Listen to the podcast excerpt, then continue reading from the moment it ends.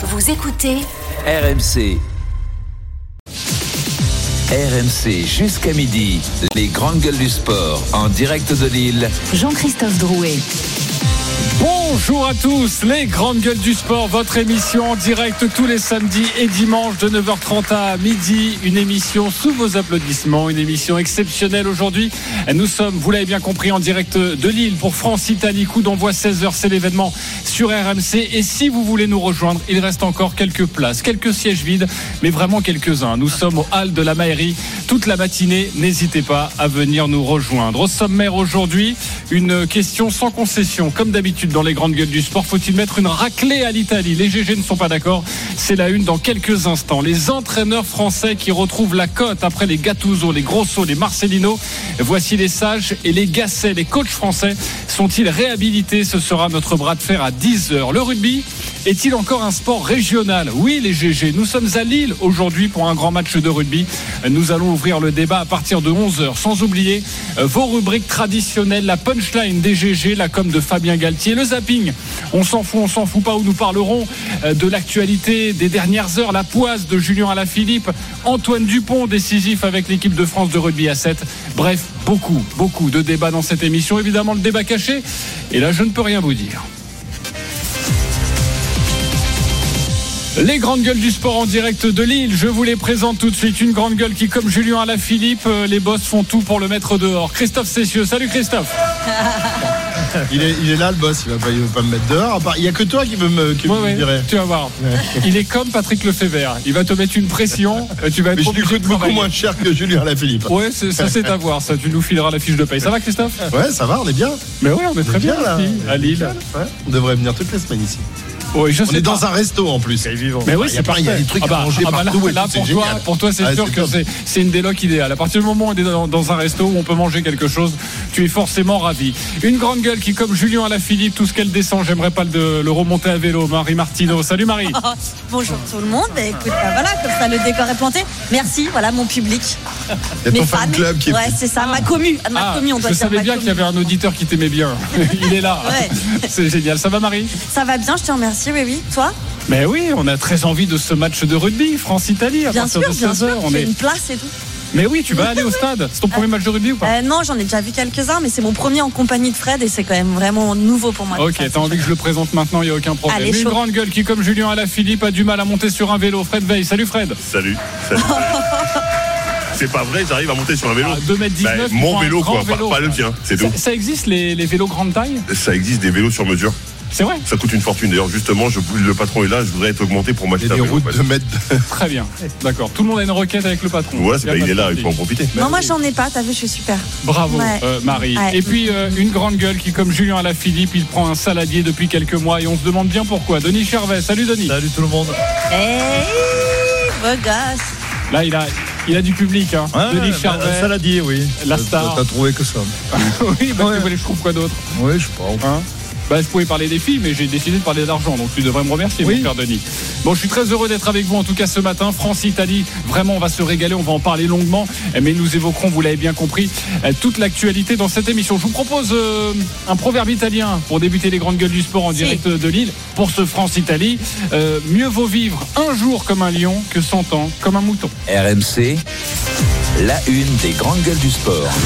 un élixir qui permet d'effacer la mémoire immédiate. Ce ballon qui va partir, qui va passer entre les paires et la victoire de l'équipe de France. 60 à 7, victoire historique, la plus large jamais eue face aux Italiens. Ça me dit quelque chose, mais Et voilà, un essai de Ramos, un doublé de Flamand, un doublé d'Olivon, un doublé de Penaud. On a mis fin à 16 ans de disette et on inflige historiquement la plus large défaite de l'Angleterre ici à Twickenham. Victoire des Bleus, 53 à 10. il vaudrait mieux rafraîchir un peu ma mémoire. La passe au pied de Dupont sur l'extérieur. Pour qui Pour Penaud. Allez Damien Penaud Ça remonte à perpète des exploits. victoire record de l'équipe de France ce soir. 96 à 0 face à la Namibie. J'arrivais plus à me souvenir de rien. Victoire des Bleus 41 à 17. On a marqué 4 essais d'Antilles, un doublé de Penaud, un essai de Villiers. Il y a eu la fête au Stade de France. Ça vous dit quelque chose? Non. Mais je sais pas. Rappelez-moi, je me souviens pas. C'est donc le troisième match du tournoi destination pour nos Bleus. France-Italie après la fessée face à l'Irlande. Le miracle d'Édimbourg. Les Bleus doivent reprendre le fil de leur histoire et retrouver leur niveau d'antan. France-Italie, c'était le quatrième match de poule du dernier mondial et les hommes de Fabien Galtier avaient atomisé les Italiens 60 à 7. La musique qui fout les jetons. Et cette question faut-il mettre une raclée à l'Italie? Oui ou non? Denis Charvet? Non. Fred Weiss Évidemment. Marie Martineau Non. Christophe Cessieux Oui, mais. Oui, mais. Très bien. On est parti, Oui, on est parti dans la nuance Oui, aujourd'hui, c'est ça, exactement. Je suis fait dans la nuance. dans la nuance. Ah oui, ah, t'as ça- pas l'habitude pourtant. Ah, si, si. Quand il se couche tard et quand il était au resto la veille, il est dans la Oui. nuance, notre cher Christophe Cessieux. On va en débattre. C'est un 2 contre 2, donc euh, on va retrouver tout d'abord notre commentateur sur RMC, la voix du rugby du 15 de France, Wilfried Templier. Bonjour Wilfried. Bonjour tout le monde. Hello. Bonjour. Les Bleus sont dans quelle optique là, à l'heure d'affronter euh, l'Italie? Bon, on va dire qu'ils sont un peu plus relâchés qu'il y a deux semaines après la déroute à domicile face à l'Irlande et avant de se déplacer en Écosse, d'où leur immense joie à Édimbourg euh, quand l'arbitre leur a donné la victoire après 4 minutes de vidéo. Ça s'est senti cette semaine. Alors l'Italie c'est toujours particulier hein, parce que le, grand public attend une large victoire, euh, comme lors de la dernière confrontation, tu l'as dit en Coupe du Monde, euh, 60 à 7 victoire historique, la plus large. Alors est-ce que l'entraîneur des avants, par exemple, Laurent Sampéré, entend que la manière est réclamée? Je l'entends, je suis pas. Euh, je l'entends effectivement. Ce qui est important pour nous, c'est de gagner. Parce que l'équipe d'Italie, c'est une belle équipe. Euh, avec l'apport de Gonzalo Quesada, ils ont changé un peu leur façon de jouer. Ils utilisent un peu plus le jeu au pied. Ils jouent un peu plus euh, euh, dans le camp adverse, f- qu'ils ont fait sur les tournois précédents ou à la Coupe du Monde. Ils s'exposent un peu moins. Vous voyez, ils me- ils menaient largement contre l'Angleterre à la mi-temps. Ils ont tenu l'Irlande pendant euh, 30 minutes. Donc c'est une équipe qui a quand même beaucoup de vertus. Et ce match-là est pour eux un match important. Donc euh, on sait très bien qu'avec la qualité qu'ils ont et le supplément d'âme qu'il va y avoir sur ce match, il ne faut pas qu'on s'égare. Euh, Ce serait important pour nous de faire un match abouti. Ne pas oublier que l'an passé, dans le tournoi, les Bleus s'étaient aussi fait peur avec une victoire plus étriquée, 29 à 24. Mais bon, l'Italie, c'est deux victoires sur les 52 derniers matchs dans le tournoi et huit dernières places successives. De quoi, face à eux, travailler la confiance que le groupe n'a pas perdu, selon le troisième ligne François Cross. On n'a pas perdu la confiance qui était là, mais c'est très dur à l'obtenir, cette confiance. Ça peut se déliter rapidement, donc c'est quelque chose qu'on a à l'esprit, sur lequel on travaille. Il n'y a pas d'urgence, je dirais, on pas, euh, n'a pas perdu notre confiance. On peut pas l'emporter en, en- Écosse si on n'a pas, pas de confiance. Il faut juste voilà, qu'on arrive retrouver nos, automatismes plus que de la confiance. Retrouver les automatismes, redevenir une équipe dominante comme en 2022 avec le Grand Chelem, comme l'an passé avec les 50 points infligés aux Anglais à Twickenham, et rêver. Et pourquoi pas rêver encore dans ce tournoi destination Sait-on jamais miracle si les Anglais arrivaient à domicile à faire chuter l'Irlande Alors après toutes ces secousses, la gagne est-elle dans un coin de la tête dans le tournoi? Réponse du capitaine Charles Olivon. La première chose après l'Irlande, euh, c'était de retrouver un petit peu notre fierté, notre, euh, notre rugby et euh, être capable un peu plus de se regarder dans une glace après le match, être nous-mêmes sur le terrain. Ça, c'était le premier objectif. Et on connaît le tournoi de destination, c'est une compétition qui est très longue. On a pu le voir, je crois que c'était en 2020. hein. On passe à rien, ça peut se jouer à la dernière journée, on le sait. On commence à avoir un petit peu d'expérience, on sait que les détails vont compter. Donc voilà, on est focus sur ce match et après, on attaquera le dernier bloc plus tard. Les matchs les uns après les autres pour revenir de l'enfer de l'élimination en quart de Coupe du Monde et retrouver un 15 de France qui puisse euh, faire à nouveau peur un jour. Merci beaucoup Wilfried, tu restes avec nous pour ce débat. Faut-il mettre une raclée à l'Italie Le 32-16, le hashtag RMC Live, l'application RMC Direct Studio. J'ai deux? Oui, deux non. On va commencer avec un oui. Fred Weiss, pourquoi oui? Alors non, je t'ai pas dit oui, j'ai dit évidemment. Évidemment qu'il faut mettre une raclée parce que j'en ai marre qu'on se cache. oui. Je, je ne peux plus supporter qu'on se cache. Cette équipe qu'on nous avait promise championne du monde, finalement maintenant on va avoir peur de n'importe qui. Alors oui, on, est, a galéré, on a souffert, on s'est fait désosser contre l'Irlande, on a gagné miraculeusement contre l'Écosse. Et donc maintenant on se dit non mais gagner c'est déjà bien. Non, maintenant il faut qu'on montre un petit peu des choses, qu'on nous montre qu'on a une vraie, équipe, qu'on a un vrai vivier et que l'Italie qui, alors oui ils ont tenu 30 minutes contre l'Irlande mais ils ont pris 36-0. Hein. Donc il faut arrêter de me dire qu'on va pas pouvoir s'imposer contre l'Irlande. Là on est à la maison, on va dire quoi? Qu'il pleut en Italie, qu'il pleut à Lille aussi? C'est ça, c'est qu'on va nous dire si on, si on fait un match euh, moyen. Non, il y a un toit. Non, mais- non, il y a mais- le toit. il y a- plus. le toit. Non, Ouais, non, mais d'abord, il y a- oui, mais il a plu avant peut-être, ou alors on a mangé mais- un sanglier qui a mangé un truc qui était pas bon. Enfin, j'en ai, j'en ai marre des excuses. On se cache plus, on leur met une rouste et ça permet à tout le monde de penser que cette équipe est une vraie équipe et nous laisser une chance. Denis Mais Charvet. quel manque de respect pour l'équipe d'Italie, c'est incroyable. Non mais c'est méprisant même. Je te Bon, trouve méprisant. Ils parce ont, que- ils ont non, gagné combien de matchs sur le. Non, mais peu importe, Redis-moi les stats, s'il te oui, plaît. non, mais Redis-moi quand- les stats. non, Parce mais qu'à un moment, il y a les, quand- il y a les stats Non, mais quand même. quand on parle de raclée, c'est 60 points. D'accord Me dis pas, c'est pas, c'est pas 40, c'est pas Bah, 50. 36-0, c'est une raclée. Non, 34-0, c'est pas une raclée. Bah, L'Irlande je- qui gagne 34-0. Alors 30 36 déjà et 36-0 c'est une raclée. 36. Tu mets pas un non. essai, tu Non, mets pas une pénalité. Non, parce que la rien, différence c'est une entre raclée. non, l'Irlande Les est beaucoup plus forte que nous. Fred. Mais non, mais en plus, Fred, Oui, donc tu mets, tu mets pas mal d'essais quand même. T'es obligé de comparer Vas-y, l'Irlande avec, avec l'équipe de Denis. France. Aujourd'hui, t'es beaucoup moins fort que l'Irlande. D'accord. Qui a mis- qui a mis bien plus fort que 84 à l'Italie 0. normalement. Et, et- et moi, je préfère comparer avec le match de l'Italie contre l'Angleterre, où là, ils ont souffert pendant longtemps. Ils ont presque gagné l'équipe d'Angleterre, quand même, qui est pas. Mais ça vaut quoi l'Angleterre par rapport à la France mais Parce que pas- tu, tu dis on peut pas se comparer à Ah, l'Irlande. Est-ce qu'on peut se comparer à l'Angleterre Oui, bien sûr. On est où Oui. par rapport à l'Angleterre On est au-dessus. Ils pas- voulaient être pas du monde forcément- les Anglais Sur les deux premiers matchs du tournoi, t'es pas forcément meilleur que l'Angleterre, je te Ben, rassure. hein. Donc, donc, Non, non, suis non, non, Donc c'est maintenant qu'il faut taper du poing sur la table. L'Angleterre qui a perdu hier en Écosse alors Oui, qu'on a gagné c'est en sûr. Écosse, Denis. hein. On a gagné, oui. mais Facilement en on a- Écosse. On- s'est imposé euh, avec la manière en Écosse. Non, non, mais je pense que ce qui est important, j'ai j'ai dit non, pourquoi? Parce que je pense que, évidemment, qu'on va gagner facilement. Je le pense, je pense, mais il faut mettre la manière aujourd'hui. Il faut re- re- Mais c'est quoi rebâtir, la manière de, rebâtir sur la défense qui, était- qui a été la nôtre en Écosse, qui nous a permis de gagner en Écosse. On, a- on est revenu sur des bases saines, et là, il faut continuer à être un peu plus performant dans le jeu.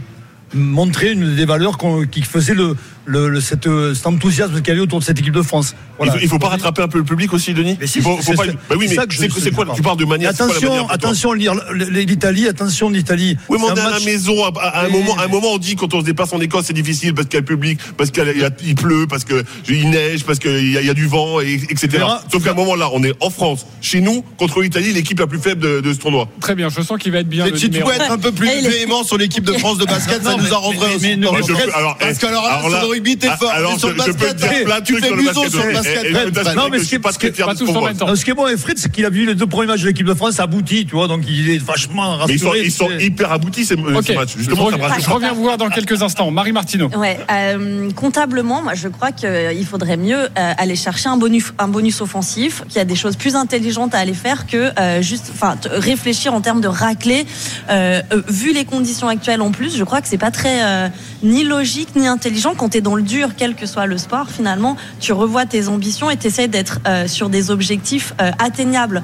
Euh, il faut être dans, dans la Donc t'es une équipe moyenne maintenant. Le concret, En, tu veux en dire. gros, en gros, maintenant, t'es une équipe moyenne et tu, joues- tu Non, joues mais c'est contre bien, c'est bien, d'être pas dans le déni et de se regarder en face et de se dire les choses correctement. Et là, pour le coup, c'est vrai que sur ce tournoi à destination, ils sont pas surdominants et donc euh, ils peuvent pas prétendre à, à mettre une raclée à l'Italie. S'ils le font, Donc tant mieux. t'es en train de me dire qu'une équipe qui devait être championne du monde, finalement, c'est une équipe qui doit se gagner, mais limite. Mais non, qui l'Italie. plein doute. C'est une équipe qui est redevenue dans, dans Mais- le mais doute. justement, c'est le moment de marquer les esprits à la maison. Marie, continue. Oui, mais ça, on a compris. Mais, mais je crois qu'aujourd'hui, l'idée, c'est de, de créer du jeu, de, de, de se refaire ami avec son public, de d'être en phase avec euh, la réalité. Et c'est pas forcément d'aller leur mettre une raclée. Enfin, c'est Ouais. du rugby. C'est, c'est, hum. Mais là où tu as raison, c'est que là où ça. tu as raison, et tu es très pragmatique, c'est qu'il faut un point de bonus offensif pour espérer.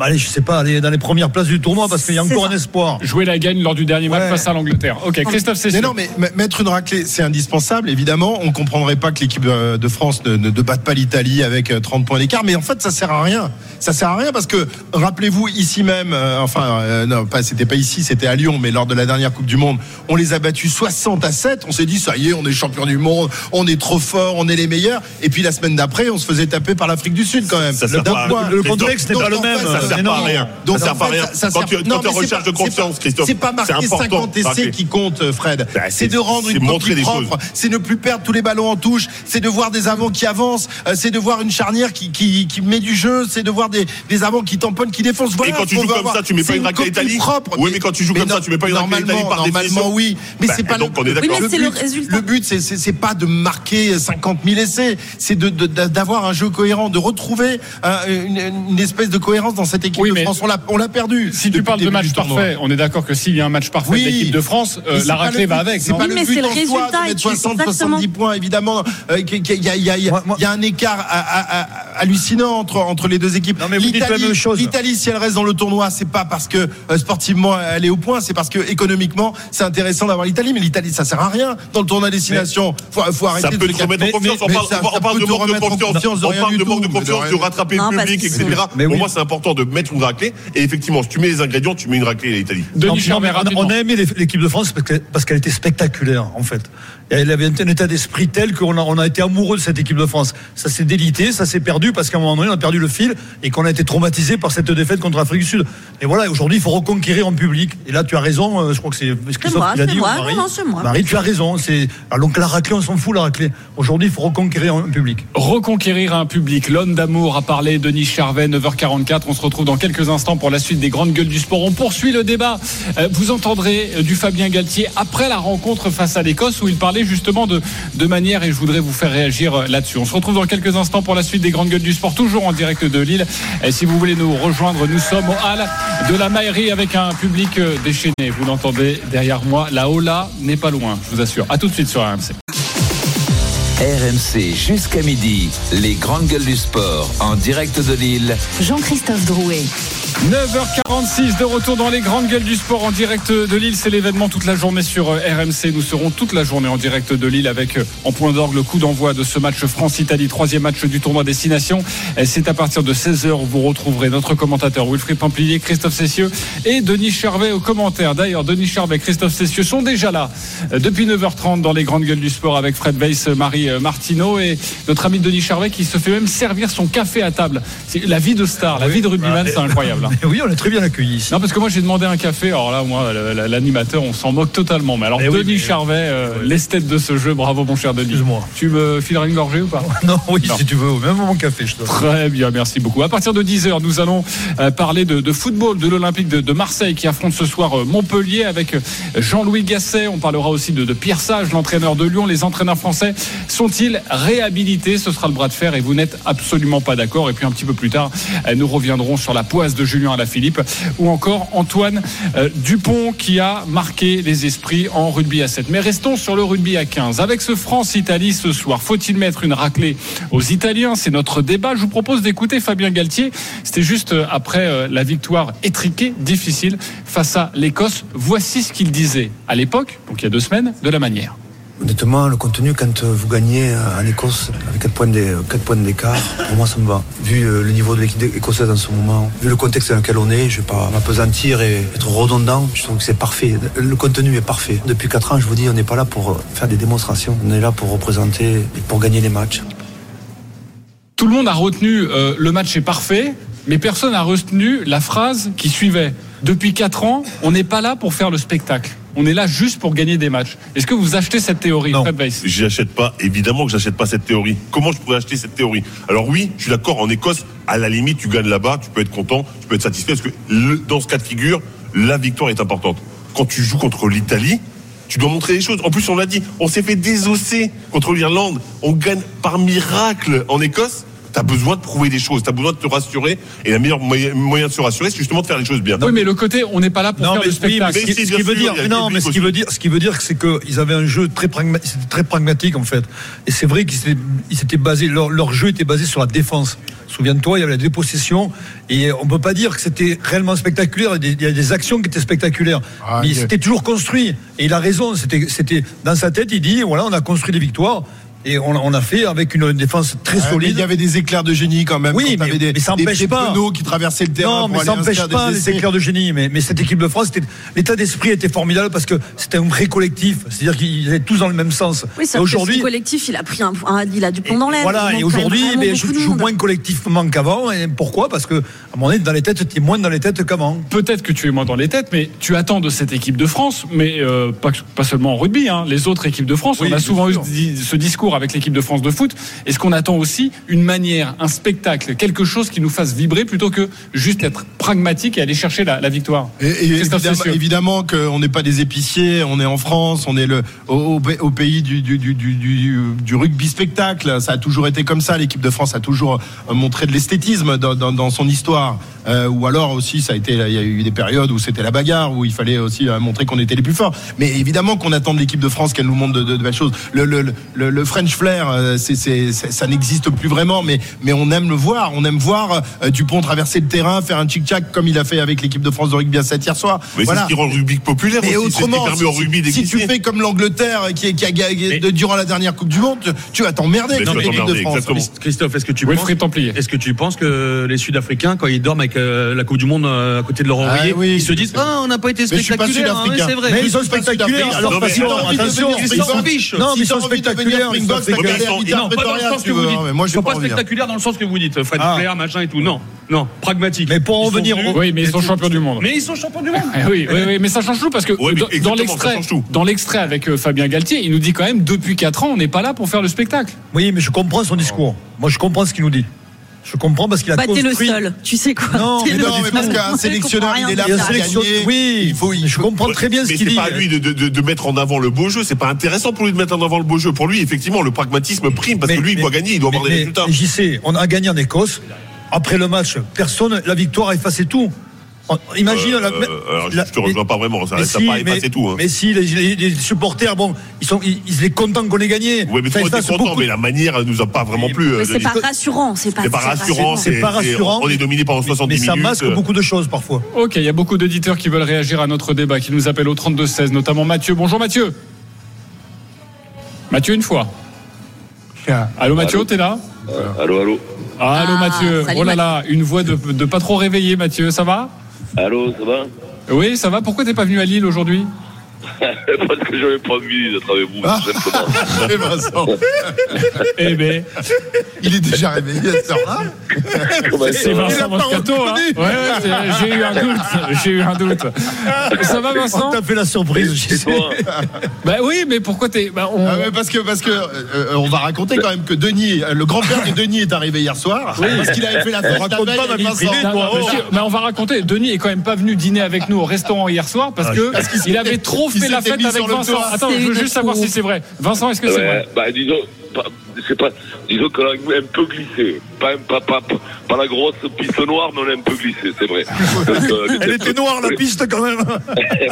on était un Ah, peu j'ai vu, des, vu photos, une jolie photo de, de, de Vincent vu de dos tout à l'heure. On veut pas tout savoir dans cette émission, évidemment. On a, Euh, été, on a Vincent, été avec notre ami Guy Savoie, on a été, Oh là là. on a été manger chez lui et c'était super. Et on a passé une très bonne soirée avec Denis et, et nos épouses respectives. Voilà, Euh, comment ils vont les mecs hein? Bah ça va, c'est un privilège pour nous de t'avoir dans les grandes gueules du sport. Oh. Vincent, À 9h52, je pensais pas qu'il Ouais, c'est ça, sur- surtout à cette heure-là. Exagère pas, je sais non plus. Ah, j'en j'en fais des tonnes parce que c'est totalement inattendu quand même. Euh, Vincent, euh, Oui, pour avoir un petit peu de biscuit avec toi, euh, est-ce qu'il faut mettre une raclée à l'Italie? C'était notre débat. Est-ce que tu peux nous donner ton, Mais- ton avis?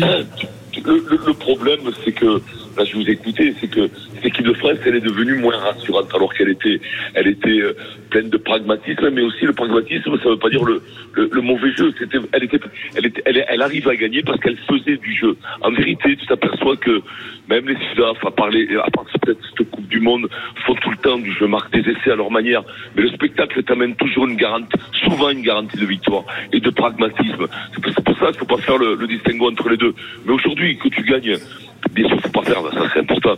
Mais même si tu gagnes, ben, personne ne sera rassuré parce qu'en face on dira tu leur mets 60 points. On te dira c'est l'Italie ça vaut que dalle c'est pas un test.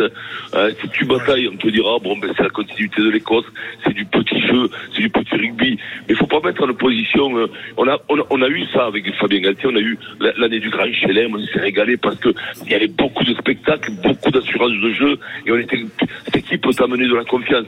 Ben là, là ça s'est un peu dilué. Mais les, tu sais marquer des essais avoir une équipe qui tourne c'est l'exception ça se détruit en très très peu de temps en vérité pour monter un collectif on peut demander à tous ceux qui ont fait du sport collectif c'est compliqué avoir des performances individuelles c'est déjà compliqué donc à plusieurs être au même diapason tous ensemble ben, c'est des moments très rares c'est pour ça qu'il y a plus de moments de ben, d'incertitude dans les collectifs que de, que, que de réel bonheur hein. Non mais c'est difficile et c'est grave même, euh, je vais employer les termes, hein. c'est grave ce que tu nous dis Vincent, c'est-à-dire que l'équipe de France n'a rien à gagner aujourd'hui. Bah oui. Pas grand Bah oui, mais c'est- oui. À part un point de bonus euh, qui servira peut-être au bout du compte et encore. Non, mais c'est vrai. Oui, c'est ça. pragmatique. Com- Comptablement, c'est ça. Euh, un point de bonus Mais, mais tu te rassures après, pas un peu quand ouais, honnêtement, moi, je me dis tu joues bien, tu Non, écrases l'Italie. Est-ce que, est-ce que ça te rassure pas Mais un les peu gens diront, on dira tous euh, qu'on Ouais, soit ouais, très rugby ou pas très mais imagine tu fais un match moyen contre l'Italie, tout le monde va dire bah alors, c'était Non, mais le, seul intérêt, cet après-midi, c'est euh, reprendre la confiance qui était la nôtre. C'est-à-dire qu'on a perdu, même en Écosse. Et- pardon, Vincent? Tu n'y arriveras pas parce que même, même, même, c'est pas un gros test. Donc contre l'Italie, tu sais très bien, le dernier test, tu as gagné de 60 points. Donc, ça sera pas rassurant. Non, mais peut-être tu te diras, oui, on a fait un bon match, on a fait un bon match. Mais ça te laissera plein d'incertitudes. Parce que tu as vu jouer les Gallois, tu as vu jouer les Écossais, tu as vu jouer les Anglais. T'es pas sûr. C'est un gros test qu'il faut pour retrouver de la confiance. Ouais, mais Vincent, pas ça sur va des pas matchs te rassurer, moyens. mais ça va t'inquiéter si tu fais un match moyen, par contre. Ah, bah oui, non, mais bien sûr. Mais oui, mais donc, pas plus donc, que. il, vaut, il vaut mieux leur mettre une raclée quand même au, Bien au entendu, pire du pire. c'est le- Oui, bah, laisses le oui. mieux, quoi. C'est le SMIG, c'est le SMIG, il faut leur mettre Exactement. une, raclée pour la confiance, ça passe par là. Mais au, au niveau de la grosse confiance, si j'ai envie de se dire, bah, tu seras pas rassuré parce qu'en face, tu sais que c'est pas non plus, euh, tu vois, c'est pas, c'est pas la grosse Bertha, quoi. Quel, quel plaisir en tout cas d'avoir un auditeur fidèle. hein. C'est c'est Vincent Oui. Moscato qui, Bah, qui a composé le, le le 32-16 bah, tous les samedis et les dimanches. En plus, il a- Mourouzi plutôt que Vincent Moscato. Vincent, il a une journée exceptionnelle hein, parce qu'évidemment, il y a ce match à 16h France-Italie, mais ça, c'est c'est un apéritif. quoi. Parce qu'à midi, il y a quand même euh, du tennis de table. Euh, il y a la finale Ah oui. du championnat du monde, la Eh oui. France face à la Chine. Ah oui, et je sais, je sais que tu es devenu un expert depuis quelques jours. Ah Ah, ouais. C'est surtout de Denis qui était très fort en ping-pong fut un temps. Tu t'en rappelles. Vincent On dit le Euh, ping, on dit plus le ping. non, non, non, il, était- il est très, très, très bon. D'ailleurs, on a une table. Mais il jouait, en de dou- il jouait en double mixte. Il jouait en double mixte. triple, à l'époque, même, hein. à- à triple. Vincent, une expertise, de œil, dix- donc il joue à une triple. expertise de 10 secondes sur le tennis de table, Vincent Ben, on, a, on, a, on a une belle génération, tu vois, on a les filles qui sont pleines de balais. Ça a été le, les centres de formation étaient très très bons dans les clubs. Depuis quelques années, on voit émerger quand même ce, ce tennis de table français, digne des Gassiens, digne des Gassiens, de tout ça, et ça nous fait, ça nous fait plaisir, ça nous fait plaisir. C'est vraiment une, une émotion particulière de voir tous ces jeunes se mouvoir autour de cette table. Mais nous aussi, des fois, avec Denis, on se moue beaucoup autour de la table avec Denis. Autour de la table, on était d'ailleurs chez un professionnel du, du tennis de table du Savoie vendredi soir. On a beaucoup parlé autour de la table. Et non, non, il se régale. C'est- Ça fait plaisir. C'est vraiment du, du bon au cœur. Il peut le sur Twitch, hein, on est d'accord. Ben, exactement, le Twitch Ah, d'RMC Sport à partir de, de midi, on en reparlera dans cette ça, émission. Merci beaucoup Vincent d'avoir été avec nous ce matin, c'était une très belle surprise et euh, à bientôt sur, sur RMC, merci, on te parce que ça fait, toujours, ça fait toujours plaisir à des auditeurs comme moi de pouvoir passer sur RMC. Je vous remercie beaucoup pour ce que vous faites. Pour ce que vous faites, je vous remercie vraiment beaucoup. Vous avez quelque Ouais. chose à la France. Merci. Ben, on va Merci. t'envoyer une Merci photo dédicacée de, de toutes les grandes Merci gueules les du GG sport. pour la France. Denis Charvet, ouais. Euh, demain, demain, le Super Moscato Show à partir de 15h. Vous le savez, c'est du lundi au vendredi de 15h à 18h avec l'excellent Vincent Moscato. Il est 9h58 avec ses bêtises. On a pris un petit peu de retard. Mais non, ça ça m'arrive jamais en plus d'être euh, en retard. On se retrouve Ouais. dans quelques instants. On va parler de l'Olympique de Marseille. À tout de suite sur RMC, toujours en direct de Lille. RMC jusqu'à midi. Les grandes gueules du sport en direct de Lille. RMC, 9h30, midi. Les grandes gueules du sport en direct de Lille. Jean-Christophe Drouet. 10h08 de retour dans les grandes gueules du sport. Votre rendez-vous, vous le savez, le samedi, le dimanche de 9h30 à midi, exceptionnellement en direct de Lille avant ce match. Cet après-midi, France-Italie, troisième rencontre du tournoi destination pour notre équipe de France. Match euh, évidemment important tout au long de la journée. Journée événement sur RMC. Nous sommes en direct de Lille avec ce matin les grandes gueules du sport. Christophe Cessieux, Denis Charvet, Fred Weiss, Marie Martineau. Christophe, c'est la première fois que tu viens à Lille pour un match de rugby, non? Pour un match de rugby, on était là pour euh, la Coupe du Monde. Eh oui. euh, Tu faisais la Coupe du Monde, toi Ouais, ouais, ouais. Ouais, tu n'as pas écouté. J'ai porté les valises de Denis Charvet, en fait. Ah oui, Ouais. mais, mais il, est, là, il est là depuis longtemps, Christophe Oui, oui, il est là. Les valises de, Oui, de Denis, en il fait. partie des meubles, Ouais, ah bah oui. quelque part. Lille, euh, j'étais à la création de la ville, en fait. C'est là, déjà, Très bien. hein, au Moyen-Âge. Il avait une grand-mère qui était lilloise. ouais, je l'ai appris ce matin. Quelle vie, quelle vie incroyable. Fred. Fred a habité à Lille. Oui. Pourquoi tu, pourquoi? La vie, parfois, c'est compliqué. Oui. Et on m'avait parlé de Christophe Cessieux, donc je suis venu pour le voir. Et après, quand je suis arrivé, il n'était plus là déjà. Mais maintenant, maintenant tu habites à Limoges. J'habite à Limoges. Quelle Ouais. vie quand même, hein, c'est un- globe trotteur, eh, le mec. Il se refuse rien. Hein. C'est mieux d'être à, à Lille ou à Limoges Oh bah à Lille. Bon, à Lille, oui. Non, à Limoges. Non, mais Je peux super, pas vous dire, je peux pas vous dire le contraire, j'ai envie de rentrer. moi. Ah oui, t'as raison. D'accord. Limoges, bien sûr, évidemment, mon. Fred. Allez, au sommaire, dans quelques instants, les, les entraîneurs euh, français qui retrouvent la, la cote sont-ils réhabilités? Ce sera notre bras de fer. 10h30, la punchline des GG. Nous reparlerons de, de rugby avec Fabien Galtier qui a tenté un exercice d'explication, de communication. Est-ce qu'il vous a touché le sélectionneur du 15 de France, ce sera la punchline. Et puis 11h, le rugby est-il encore un sport régional? Lille nous accueille aujourd'hui pour un grand match de rugby. Nous allons nous, poser la question. Et puis sachez qu'on on reviendra sur Julien Alaphilippe, sur Antoine Dupont. Bref, les informations, et elles sont nombreuses euh, ce week-end. Un très beau jeu, un très beau cadeau à vous faire euh, gagner dans cette euh, émission et tout au long de la, de la semaine. Jeudi prochain, nous serons le 29 février. Sachez, mais GG, que ça n'arrive qu'une fois tous les 4 ans. Alors pour célébrer ça, on vous offre peut-être jusqu'à 48 000 euros sur RMC, 48 000 euros dès que vous entendez cette alerte. Ce sera le moment de lancer la roue, d'envoyer roue par euh, SMS au 732-16. J'ai eu des petits coquins. euh, Avec un X Oui, sur euh, Twitter hier qui me disaient roue avec un X, ça marche pas. Oui, parce qu'une roue avec un X, ça marche pas. Euh, C'est roue avec un E. R-O. UE. Euh, Vous envoyez ça au 732-16 dès que vous entendez euh, cette alerte. Vous aurez 5 minutes, évidemment. On vous gâte sur RMC. Allez, notre premier débat, paraît-il que c'est dans les vieux pots que l'on fait les meilleures confitures. RMC, le bras de fer GG. Je crois que ça va être terminé. Oui, le point rageur des Marseillais. Et ben voilà. Et la célébration du Vélodrome. Marseille est en huitième de finale de la Ligue Europa. La mission, retrouver la confiance, retrouver le mental euh, est déjà bien partie pour Jean-Louis Gasset et son équipe. Eh oui, fini les, fini les noms sexy, fini les noms en haut, fini les Gattuso, les Grosso, les Marcelino. Les Olympiques ont tourné le dos aux coachs étrangers pour retrouver de la stabilité. Les Pierre Sage et autres Jean-Louis Gasset, inimaginables sur ces bancs en début de saison, vont peut-être sauver Lyon et Marseille cette année. Les entraîneurs français sont-ils réhabilités Dans le coin gauche, la team oui, Marie Martineau, Denis Charvet dans le coin droit. La team non, Fred Weiss, Christophe Cessieux. Direction l'OM, car nous allons vous parler de l'Olympique de Marseille. C'est le deuxième match ce soir de Jean-Louis Gasset. Marseille-Montpellier à suivre en direct en intégralité sur RMC, 20h45. Euh, on retrouve notre correspondant à Marseille. Euh, C'est évidemment, euh, alors que j'ai perdu, j'ai perdu mes notes. Il s'appelle Florent Germain. Ah, Salut Florent. Il resto avec Vincent Moscato, c'est obligé. Un petit peu fatigué. Il oublie tous ses amis des, des Ça- régions. C'est pas, ça beau, va, c'est Florent pas beau, j'y sais. Ça va. Il avait Julien Landry, Edouard G. Non, Edouard G, c'est à Lyon. Attends, qu'est-ce qui se passe Templier, c'est le rugby. Ah oui, c'est Flo. Flo Ah, Germain est donc avec nous. Euh, c'est vrai que c'était la grande surprise de, de la semaine, la nomination de, de, Glacé- de Gasset. Euh, il y avait un climat de, de- de défiance quand il est arrivé. Est-ce que ça s'est transformé en climat de confiance? Écoute, ce qui a été apprécié en tout cas, c'est que Jean-Luc Gasset, il, il fait des choses simples. Depuis qu'il est arrivé, il, il le dit avec le sourire, il dit j'ai une mission de, de 100 jours et je vais pas réinventer le football. Euh, voilà comment il, il présente la chose. Donc il veut beaucoup parler, rassurer ses troupes, avec des choses très concrètes. hein. Le, système de jeu, on en a beaucoup parlé. Euh, il met celui qui correspond le plus à son équipe. Les joueurs, le maximum à leur poste. Ça paraît simple, mais avec Gasset, c'est comme ça. Et puis euh, euh, techniquement, il y a aussi des, consignes qui ont un peu changé. Par exemple, le gardien Paul Lopez, euh, moins obligé de relancer court euh, euh, dans sa surface de réparation quand une équipe n'est pas en confiance, c'est pas le top. Et puis il a mis fin à certaines polémiques. Je pense qu'on n'entendra plus parler du Catlos pendant euh, quelques quelques semaines jusqu'à l'été prochain. Et puis par exemple Pape Gay qui était euh, mis au placard, il l'a il l'a ressorti, il sera dans le groupe. Euh, et tout ça, ce climat de confiance effectivement qui revient, ça, ça plaît aux joueurs. Écoutez l'attaquant Pierre-Emerick Aubameyang.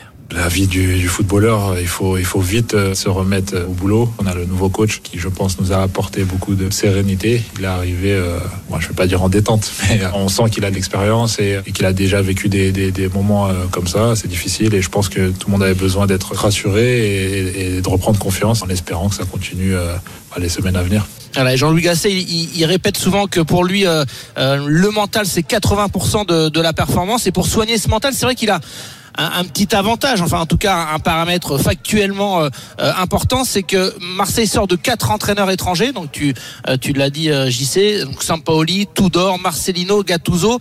Et peut-être que pour Jean-Louis Gasset, ça peut être un avantage dans une mission courte, bah, pouvoir parler avec des joueurs, parler français, qu'il n'y ait pas de traduction derrière, qu'il n'y ait pas ce filtre. Écoutez l'avis du, coach marseillais. C'est plus la connaissance des joueurs, ça a été plus rapide. Ce sont des joueurs euh, que je connaissais ou où on a des amis communs, donc euh, on a des sujets de discussion. Quand vous avez des sujets de discussion avec euh, avec vos joueurs, eux ça les détend. Et après on parle d'ambiance du groupe, de mentalité. Il fallait les persuader qu'on allait renverser la vapeur. Le mental faisait beaucoup. Voilà, et pour terminer euh, sur cet aspect-là, même si ça peut faire vieux combattant, lui, euh, il l'assume, Jean-Louis Gasset. Il raconte beaucoup d'anecdotes à, à ses joueurs.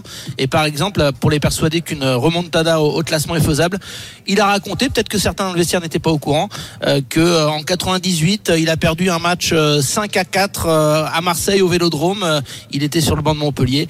Euh, et forcément, Et Roland ça va lui faire tout drôle. Roland. Avec Roland Courbis en face, ça va lui faire tout drôle de vivre ce Marseille-Montpellier.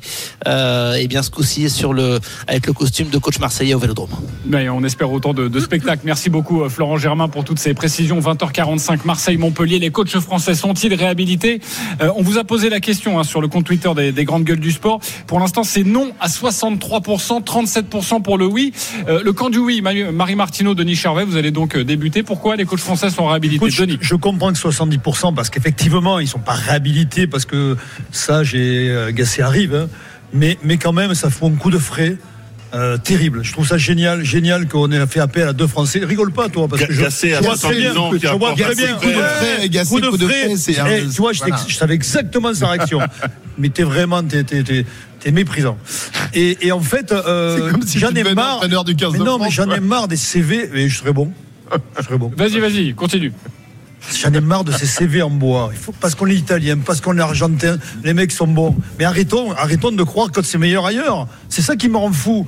Et tu vois, les mecs, ils ont un discours, ils arrivent avec un discours et, tu les crois. Et tu les crois, sauf qu'à l'arrivée, c'est des fiascos. Partout, c'est des fiascos. Non, mais non, mais on n'a eh, que des exemples comme ça. C'est des génies dans le foot. On vient de comprendre que euh, pour travailler l'identité d'un club, pour rassurer les gens, il faut parler, que l'humain est au centre de, tous les processus. On vient de le piger dans le. D'ailleurs, on va, faire un, un débat. Et Fabien Gatti qui commence à le comprendre mais oui, c'est la même chose. C'est l'humain. Il nous parle des cœurs des hommes. Mais oui, mais on est au cœur des hommes. Là, avec Gassé, on revient au cœur des hommes. Et ça marche. Mais. Denis, la question, c'est pas de savoir s'il faudrait qu'il y ait des coachs français. Ça, je pense qu'on est tous d'accord. Et je pense qu'effectivement. Mais la preuve est faite. Eh, euh, par... Oui, la preuve est faite. Gassé vient juste d'arriver. Et euh, Sage il, était en intérim, il a converti en intérim. Oui, mais pas sauf a fait des miracles. Le premier soir, on est super content, etc. Ouais, mais Après, plusieurs déjà coachs. Des jeunes, ah, et il oui, est non, mais dans je suis d'accord. Formation, bah, que, et ça n'a rien à voir. Tellement Paris, logique. tu peux pas comparer le centre de formation et l'équipe première. Il n'y a aucune comparaison. Mais, bien sûr, que tu, mais, non, mais je te parle du d'humain, je te parle du fait que c'est logique. Oui, mais euh, on est tous d'accord sur le fait que Ça se passe mieux quand tu parles la langue, tu vois déjà. Est-ce que pour autant ils sont réhabilités Non, je pense que si ces deux expériences sont concluantes,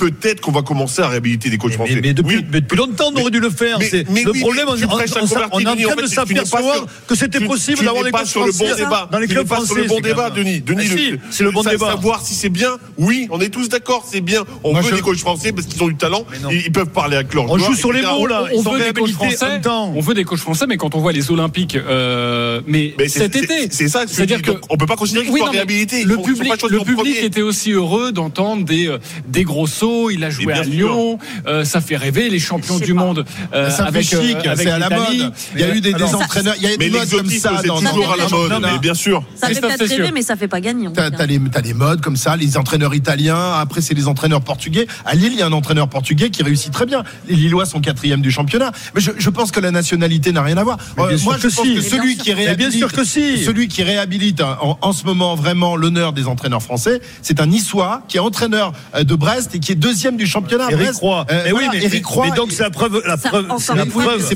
Mais c'est pas, Gassé qui réhabilite. Mais, mais parce qu'on pense, il a gagné un match. Mais parce que la démarche, la démarche est nouvelle. On va chercher un, entraîneur français. Oui, mais c'est pas le premier choix, Denis. C'est ça la question. C'est que c'est pas le premier choix, donc t'es pas oh, On peut parler un peu ou non, Fred? Oh, t'arrêtes de couper tout le monde. On peut plus parler. Il est, il est déchaîné ce matin. Bah, on peut plus en placer une. C'est le camembert qui dure. Hein. Fred, tu peux lui mettre une claque, Fred. Vas-y, Christophe. Non, non, non, tu te pas. Non, mais euh, je sais plus ce que je voulais dire maintenant. Ouais, ouais, mais Ah, Là, ça va être de ma faute de ma faute, évidemment. un niçois. Évidemment, il fallait que tu ailles chercher un niçois, que j'adore, hein, Eric Roy, qui est mon pote. Mais il faut que tu ailles chercher un niçois. Non, mais, je veux dire, Jean-Louis Gasset, attendons de voir.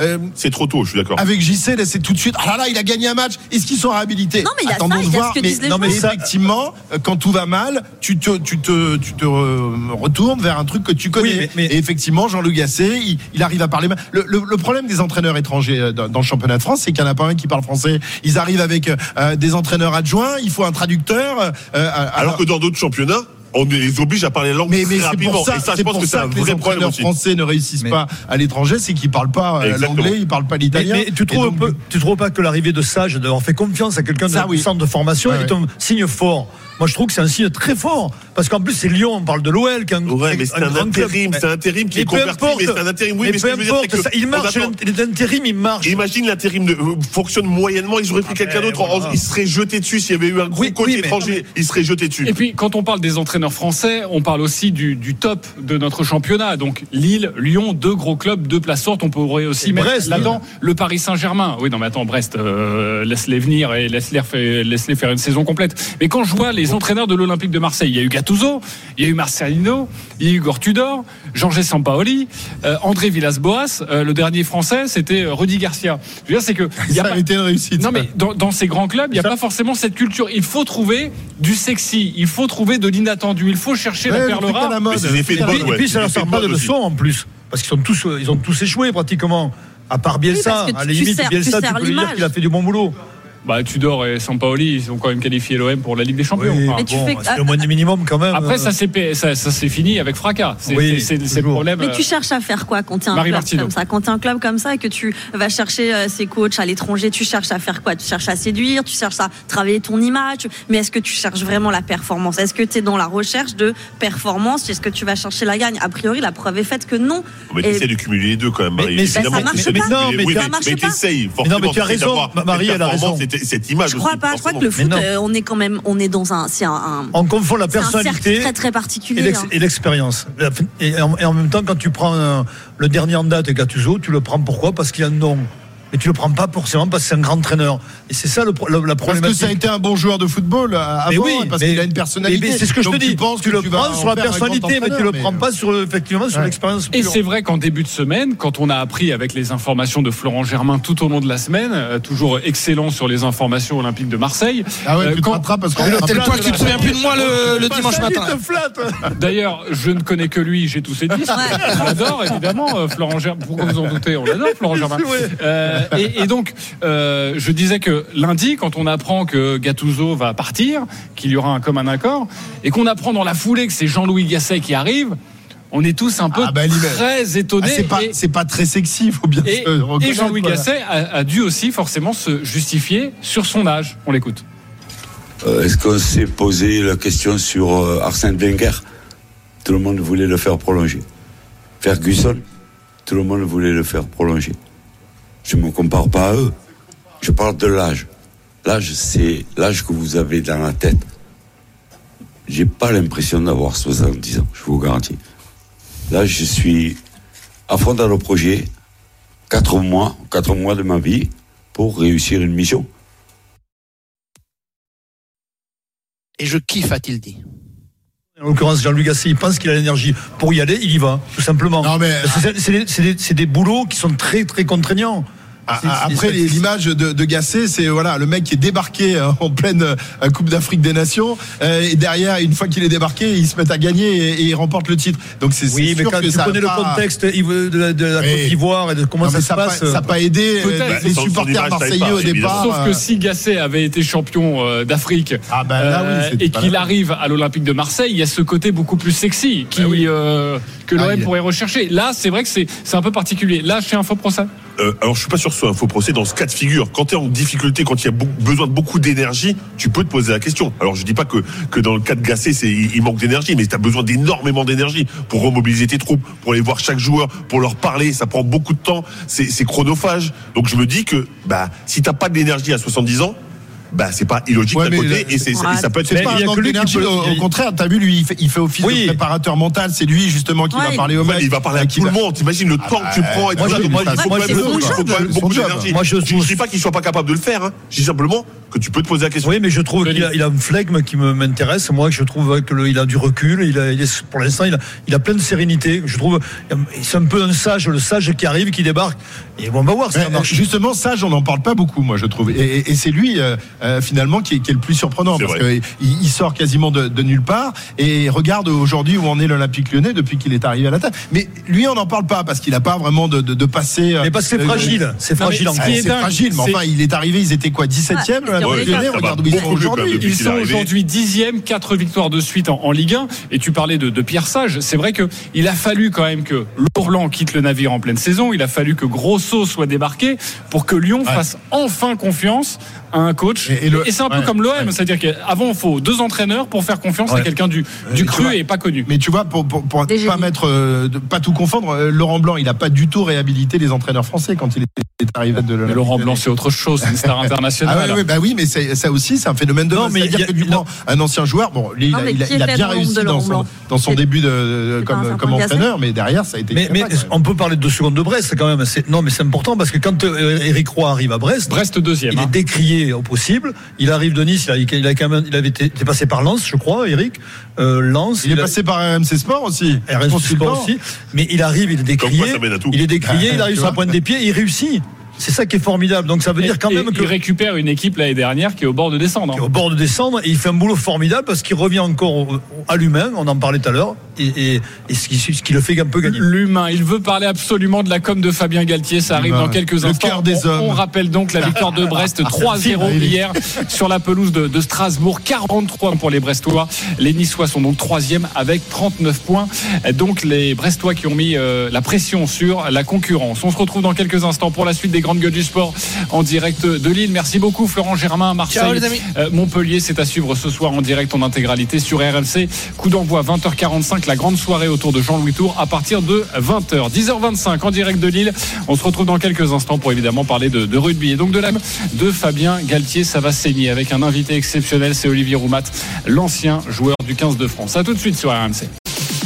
RMC jusqu'à midi, les grandes gueules du sport en direct de Lille. Jean-Christophe Drouet. 10h29 de retour dans les grandes gueules du sport. Votre émission le samedi, le dimanche de 9h30 à midi en direct de Lille. Nous sommes au hall de la Maillerie. Si vous voulez euh, venir nous voir, si vous êtes dans le coin, avant ce match France-Italie, le coup d'envoi c'est à 16h. Journée exceptionnelle sur RMC toute la journée en direct de Lille euh, pour ce troisième match du tournoi des destinations. Euh, Toujours avec Christophe Cessieux, Marie Martineau, Fred Weiss, Denis Charvet dans 10 minutes. On s'en fout, on s'en fout pas. On parlera de Julien Alaphilippe qui a encore chuté, abandonné hier. Une sale semaine pour lui. On parlera d'Antoine Dupont qui a été décisif cette nuit avec l'équipe de France de rugby à 7. Bref, beaucoup de choses à, à vous raconter dans le on s'en fout, on s'en fout pas. Et puis 11h45, vous connaissez le principe, les GG contre-attaque. Mais GG, cette saison, vous pouvez prendre les commandes de cette émission en nous proposant un débat soumis au vote. Euh, je vais commencer avec qui? Denis Charvet, c'est quoi ton... Non, pas toi. Euh, non, pas toi, t'es en train de manger. Ouais, très bien. Bravo Denis, ça c'est du professionnalisme. Tu vas m'enlever ce sale croissant de ta bouche. Euh, Fred Weiss. Oui, mais moi j'avais envie de parler de basket un petit peu parce que ça, Oh. je trouve que ça manquait. un- Tu vas un perdre peu. alors. Tu et vas perdre et- comme et d'habitude. je, je- je me rends compte que euh, oui, Victor Wembanyama est en train de faire une saison fantastique, des performances incroyables, historiques. Et malgré ça, son, sa franchise de- des Spurs est en train de patiner. Et je me pose la question qu'est-ce qui, c'est quoi l'évolution de, de cette franchise pour que un jour on puisse viser à, à plus haut Ok, un débat sur Victor Wembanyama. N'hésitez pas à aller voter si ça vous intéresse prêt. pour, pour Fred Weiss. Je suis prêt. C'est bon, t'es prêt Ouais, ouais, prêt. c'est bon. C'était un croissant, il, était bon Un- un une chocolatine. Une, Non. Non, pas au un pain chocolat. au chocolat. Ah Euh, non, t'es à non, Lille, non, là. jamais, Ah, non, jamais, t'es à non, Lille, non, là. Un jamais, pain au chocolat, Ah, s'il te plaît. Alors Euh, moi, Denis moi, il me tarde de voir le- l'entrée de, de Mbappé au Parc des Princes ce soir. Il me tarde de voir. Mais tu vas, tu, Si le tu vas pas public- le voir, tu seras en train de commenter. Mais je, oui, non, si. Italie. Euh, Ah, je- tu vas regarder le foot, toi. plus que le rugby. Le match, que tu racontes Déjà ce soir Non, c'est 17h05. Bon, Bon. c'est pas grave.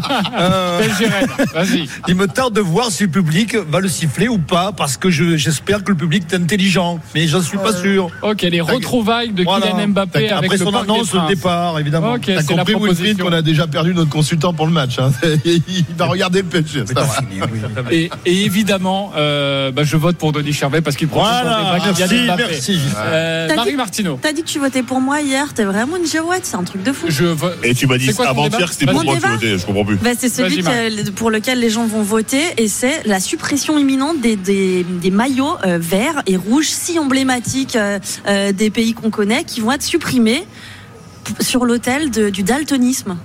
J'ai trouvé ça incroyable et j'aimerais qu'on en parle. Est-ce qu'on va pas un peu loin euh, là quand même en termes de wokisme? Et pourtant vous savez que c'est un peu euh, mon côté quand même, genre euh, l'inclusion et tout. Mais là je me dis euh, à ce point-là, au point de perdre euh, l'identité des clubs et tout avec leurs couleurs, je trouve ça hallucinant. Ok, euh, Christophe Cessieux.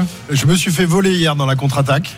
Tu as dit que j'avais terminé quatrième alors que j'ai terminé deuxième avec Arrête, mon sujet qui était magnifique. oh. magnifique sujet consacré à Jonas Vingegaard et à tous les tous les grands fauves qui sortent en ce moment de, de la savane pour euh, pour s'affronter sur les, les grandes routes et notamment sur Oh, non, la route du Tour de France. On va avoir Vingegaard, on va avoir Roglic, on va avoir Pogacar, Evenepoel. Ça va être une tuerie cet été le Tour. Mais de tu vas finir quatrième, comme hier. Eh ben c'est pas grave. Voilà, on sait même pas si on va mettre ce Bah, doute, on sait même pas si on va le mettre, On ouais. va pas le mettre euh, proposé aux Pas, auditeurs. d'ailleurs. Allez voter.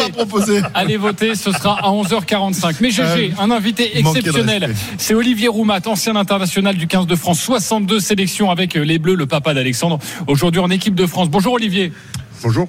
Merci d'être dis- avec la room, hein. dans les C'est important de le, le. Oui, mais- La room. C'est qui le plus grand, Olivier ou euh, Ah non, il y a quelques centimètres en moins là chez Olivier. hein. ou Fred Moi, je m'arrête- 2,19. je m'arrête à 2 mètres. Ah merde. C'est pas- TTC. Alors, pardonne-moi, euh, mais déjà, il est costaud, il est très grand et je ne le connais pas, donc je ne me permettrai pas de l'appeler la room pour l'instant. Peut-être dans 10 Oui, minutes tu en fin d'émission. Si, si, si, si, tu peux. Tu Si, peux. on peut. Ouais. Euh, et tu voterais pour quel débat là? T'as entendu Il y a du Kylian Mbappé, il y a du Victor Wembanyama, rouge. il y a du daltonisme ou il y a du Vingegaard? Ah, moi, je suis, je- j'adore le basket. Donc, euh, Plutôt pour Fred ouais, plutôt euh, Ok, Wembanyama. Ok, bon, moi, de toute façon, je suis d'accord avec vous deux. C'est mon premier Euh, sport avant d'avoir fait êtes, euh, du euh, rugby. Bon, parfait. Euh, bah, Tout le monde peut se en tout cas, on est ravis de te retrouver dans Alors, cette émission. Son fils, JC, il fait un centimètre de moins que toi, hein, c'est ça, Alexandre 2 qui va être- cm, Deux 1,98. centimètres. Il est Voilà. T'as pas rattrapé, tu vois. Et il est en, il est en En équipe de France. ce soir, il va, Il est remplaçant. Il va rentrer Mais il va forcément. rentrer. Pour un avant, normalement, oui, oui, normalement, en avant, tu rentres. Mais après, il ne sait pas s'il va rentrer à la 45e, à la 55 ou à la 75e. Ou la deuxième, peut-être. Ouais, ouais. S'il a blessé. Donc, euh, Merci d'être avec nous. On va parler avec toi évidemment de, du 15 de France et de Fabien Galtier qui a donc euh, euh, offert une conférence de presse assez originale de sa part. Il était dans la communication. Il s'est expliqué sur les critiques après euh, le match face à l'Irlande, après le match face à l'Écosse. Critiqué aussi pour ses prises de position et pour ce qu'il donnait aux journalistes. Je vous propose de l'écouter. C'est la punchline des GG. RMC, la punchline GG. Bien évidemment, j'entends ce qu'on dit de bien, j'entends ce qu'on dit de mal. Je suis très ouvert à- au retour, puisque nous on est dans la lumière, on est très exposé, et tout ce qu'on dit, tout ce qu'on fait, c'est de bonne manière, de mauvaise manière, et chacun est responsable de ses paroles, de ses pensées, de ses mots. Et les mots ont un sens, les mots sont très importants. Les mots, quand on les emploie, ils sont à la fois très positifs, parfois ils peuvent faire mal, ils peuvent être aussi forts que des coups de poing, mais chacun est responsable de ce qu'il dit. Concernant euh, la façon de m'exprimer et de commenter, euh, de commenter les matchs euh, ou de répondre aux questions, moi je- j'essaie de faire le mieux possible, j'essaie d'apporter une vision, une objectivité, j'essaie de comprendre les questions qui se posent parce que je fais attention à qui je m'adresse. Ça peut être des coups de poing dans le ventre. Fabien Galtier vous a-t-il touché lors de cette conférence de presse? Oui ou non? Denis Charvet? Oui. Fred Weiss? Non. Mais ne ris pas, toi, là-bas, hein, je te vois de. Christophe Cessieux Non. Marie Martineau? Oui. Olivier Roumat? Oui.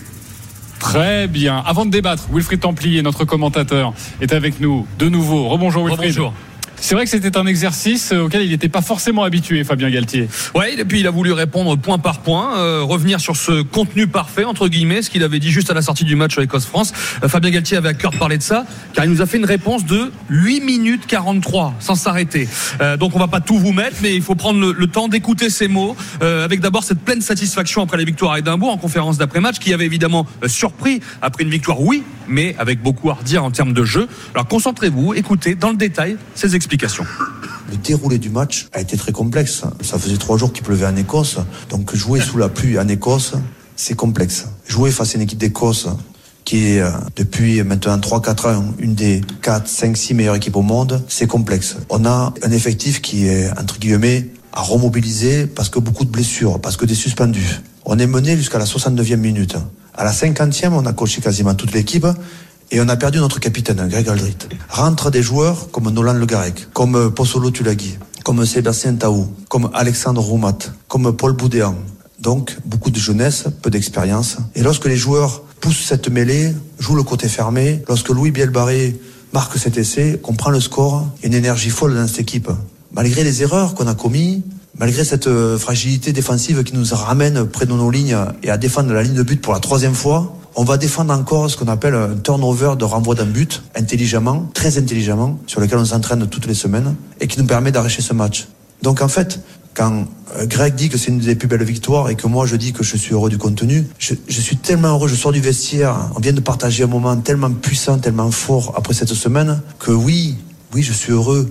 Mais le contenu, il est ailleurs que dans la data, il est ailleurs que dans la, dans la démonstration euh, de domination face à une équipe d'Écosse chez elle sous la pluie. Il est dans la victoire et dans le fait que ces, ces huit joueurs, dont ces joueurs peu expérimentés, nous ont apporté toute leur puissance, toute leur détermination. Franchement, quand on écoute tout ça, argument par argument, c'est difficile de lui donner tort. Alors peut-être que cette explication arrive deux semaines trop tard, euh, qu'il aurait pu donner ces arguments-là après le match, mais bon, c'est peut-être pas facile à chaud. Mais là, euh, enfin, on a envie de dire, on a eu un Fabien Galtier plus transparent, surtout quand il a évoqué les dernières semaines avec, encore une fois, des mots pour parler d'une vraie période difficile. L'enchaînement, fin de Coupe du Monde, quart de finale Coupe du Monde, match à Marseille face à l'Irlande et défaite à Marseille, était un moment douloureux pour nous. Et ce que je vous ai dit avant, durant cette conférence de presse, c'est qu'on allait se recentrer sur l'essentiel, c'est-à-dire les hommes, le cœur des hommes. Et toute la préparation de ce match en Écosse, c'était comment on fait après avoir chuté aussi lourdement, avec cette douleur qui était présente, cette responsabilité. Comment on fait pour prendre l'avion et partir en Écosse et représenter dignement le maillot bleu? La douleur que l'on vivait euh, durant cette semaine était aussi un grand bonheur. Ce que j'ai toujours dit aux joueurs, se rassembler pour préparer un match avec l'équipe de France et partir en Écosse, c'est un grand bonheur. Et je l'ai maintenu et je l'ai dit toute la semaine et on l'a vécu comme ça. Vous l'avez entendu au tout début, Fabien Galtier a dit essayer, je cite, de faire le mieux possible tout à l'heure. Euh, Jean-Christophe, quand tu l'as lancé, pas toujours, on va dire. Quand il n'a pas envie de parler de certaines choses, il ne le fait pas.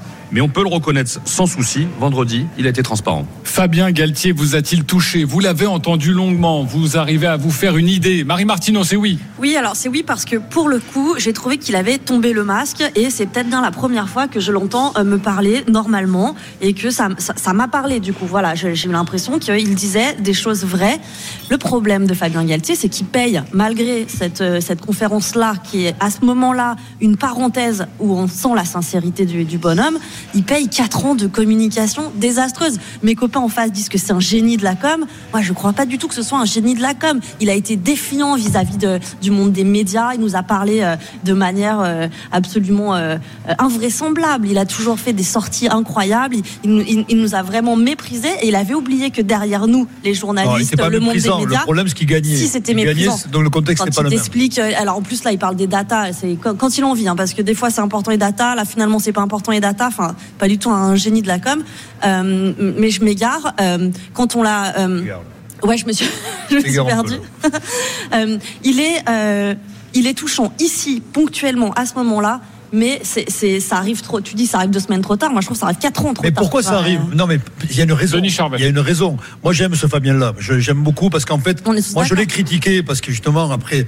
Pourquoi je l'ai critiqué? Parce qu'après le quart de finale, il me semblait vraiment indispensable qu'il Il donne son explique- avis. il s'explique comme- Mais comme il explique fait ce là. qu'il veut, mais au moins qu'il qu'il s'ouvre. Voilà. Il s'est renfermé pendant. C'est là où il a parlé de data, en plus, Voilà, à ce en plus, il a parlé de data. J'étais pas vraiment sur la même, la même longue d'onde que lui, mais, mais le problème, c'est que euh, il s'est enfermé il, il- et puis il est resté dans ce rôle-là. Et là, j'aime, j'aime parce qu'en fait, il a compris, il est arrivé à comprendre qu'il a, que les gens ont besoin qu'il se C'est ça. Et derrière les médias et les journalistes, il y a les gens. en fait. Et, et c'est pas, reste- euh, je pense que c'est. Je pense que euh, effectivement il a compris. C'est juste parce que c'est un mec intelligent. Oui, être oui, à, à mais- moitié aussi intelligent que lui. Que lui, il s'est maintenant, il s'est rendu compte que son discours d'avant, il ne pouvait plus passer parce qu'il non, plus. Ou en tout cas, il dominait moins. Donc maintenant, il s'est adapté. Moi, quand je Mais l'entends Fred, parler, pourquoi? Parce j'entends la qu'il a musique perdu, des feux de mais- l'amour derrière. Oui, Oui, non, le mais- cœur des hommes, tout ça. Non, mais ça, Eh, c'est. Ah, Faut, voilà. faut- Non, mais faut arrêter. À un moment, euh, faut arrêter. Pa- pa- pa- Parce que concrètement, qu'est-ce qui s'est passé? C'est que effectivement, d'abord, il te parle de data. Et puis finalement, il dit. Non, bah alors, non, mais dans ce cas de figure-là, on parle pas de data parce que le cœur des hommes, c'est plus important. Ensuite, il parle de méritocratie. Il dit, oui, on fait méritocratie, mais on va quand même euh, coacher Non, au mais- statut. oui, mais il dit en fait, beaucoup il de dit choses. son contraire. Non, mais il dit mais beaucoup de comme il a un ton un petit peu rugby et que c'est et, et que c'est un peu charmant. Je, je vois Wilfried Campillier, lui, il s'est fait draguer. Non. Ben, par, par, Mais par non, ce, mais ce non, discours. non, parce qu'il parce qu'il que c'est exactement ce qu'il veut Ok, entendre. la Il flûte est- de pan. il Ok. est- est- Wilfried il est- sont les plus grands retourneurs de veste On le de l'histoire Non, du français. Oui, parce que Ils c'est- retournent leur Mais veste exactement, comme. Excusez-moi, moi je. Après, Olivier après Olivier, je veux juste rajouter quand même que le- la vérité, Fred, tu dis n'importe quoi parce qu'il dit beaucoup de choses. Donc quand tu es dans le rugby ou que tu as l'écoute de, de, de- t'attends justement ce Oui, qu'il te dit. tu l'as pas écouté, Fred. Non, mais, mais j'ai écouté, il que la mais fois. qu'après t'en fumes parce que c'est ça, c'est c'est Fabien Parce que c'est sa nature. Oui, parce que Fabien a du Fabien en lui, donc tu laisse-le touché par un mec qui t'enfume, quoi, en fait. En Mais fait. non, pas du moi, Moi, je suis tout. tellement habitué à me faire enfumer par, euh, par Galtier que je sais qu'il est en train de nous enfumer. Mais qu'il Ok. le fait avec Non, j'ai retrouvé le vrai Galtier, moi. Voilà. Olivier Roumat sur, euh, sur le dossier Fabien Galtier. Bon, moi déjà, je suis un peu mal placé pour en parler. Parce Tu que m'étonnes. j'ai- T'as peur surtout Ouais, Non, clair. peur, j'ai pas peur, mais je connais très bien Fabien. Donc j'ai fait deux coupes du monde avec lui. Je sais comment euh, comment il fonctionne. Et je pense qu'il y a il y a deux discours. Il y a le discours vis-à-vis de l'extérieur, vis-à-vis de vous, les, les journalistes, la presse. Et, euh, et après, il y a le discours intérieur. Donc moi je sais que le discours intérieur, il est, il est, il est vraiment euh, connecté avec ses joueurs. Donc c'est vrai que quand il parle du cœur des hommes, eh ben c'est quoi? C'est euh, après une défaite comme on a subi contre l'Irlande, on a pris 40 points, c'est se resserrer sur les bases du jeu comme euh, l'histoire du rugby. euh, on va vous en citer des matchs comme ça. Moi j'ai pris euh, 30 points contre les Blacks deux fois. Derrière on attaque le tournoi, on ne sait pas où on va et qu'est-ce qu'on fait Eh bien, On se resserre sur la conquête, le combat, la défense, essayer de se rassurer. C'est l'histoire du rugby, tu as raison. c'est l'histoire du rugby. Donc après, euh, euh, là, moi je trouve qu'il est très bon, Fabien, parce que en fait, il, il, il- il endort un petit peu la, la presse et les journalistes, et c'est qui lui permet, pendant ce temps-là, de protéger son staff, parce que son staff, euh, c'est un staff qui vient de rentrer dans l'équipe de France, que ce soit Arletas, que ce soit Sampéré et les autres, Nico Jean-Jean, qui viennent de prendre la, la succession de, de la préparation physique. Pendant ce temps-là, on n'en parle pas. Et donc c'est lui qui va au feu. Bon, moi je trouve qu'il il assume complètement euh, son rôle en tant que sélectionneur. De toute façon, quand vous êtes sélectionneur, que ce soit le foot ou le rugby ou même le basket, euh, vous savez que si vous gagnez pas, vous allez ramasser. Donc il le sait. Il, il connaît parfaitement Oui, mais le il jeu. n'est pas trop connu jusqu'à présent. Et là, c'est Ouais, vrai que c'est obligé quelque chose de nouveau. parce qu'il- et- parce qu'il- puisqu'il a perdu, parce qu'il est moins dominant. Mais moi, je qu'il trouve qu'il défend, il défend énormément et son joueurs. staff et surtout le joueur. Oui, mais on nous en il y a quand même eu des, des- des- des faillites individuelles. Euh, sur les joueurs, des joueurs qui sont, euh, ben, moi je, moi, trouve que certains joueurs sont fatigués par rapport à la Coupe du Monde, avec la reprise du championnat derrière, la Coupe d'Europe et tout, mais c'est un train d'enfer. Et je ne sais pas si vous imaginez, euh, je vais vous citer l'exemple de Anton- Anthony Gelonge qui s'est blessé. Anthony Gelonge, après la Coupe du Monde, on lui a dit bon voilà, tu pars 15 jours en vacances.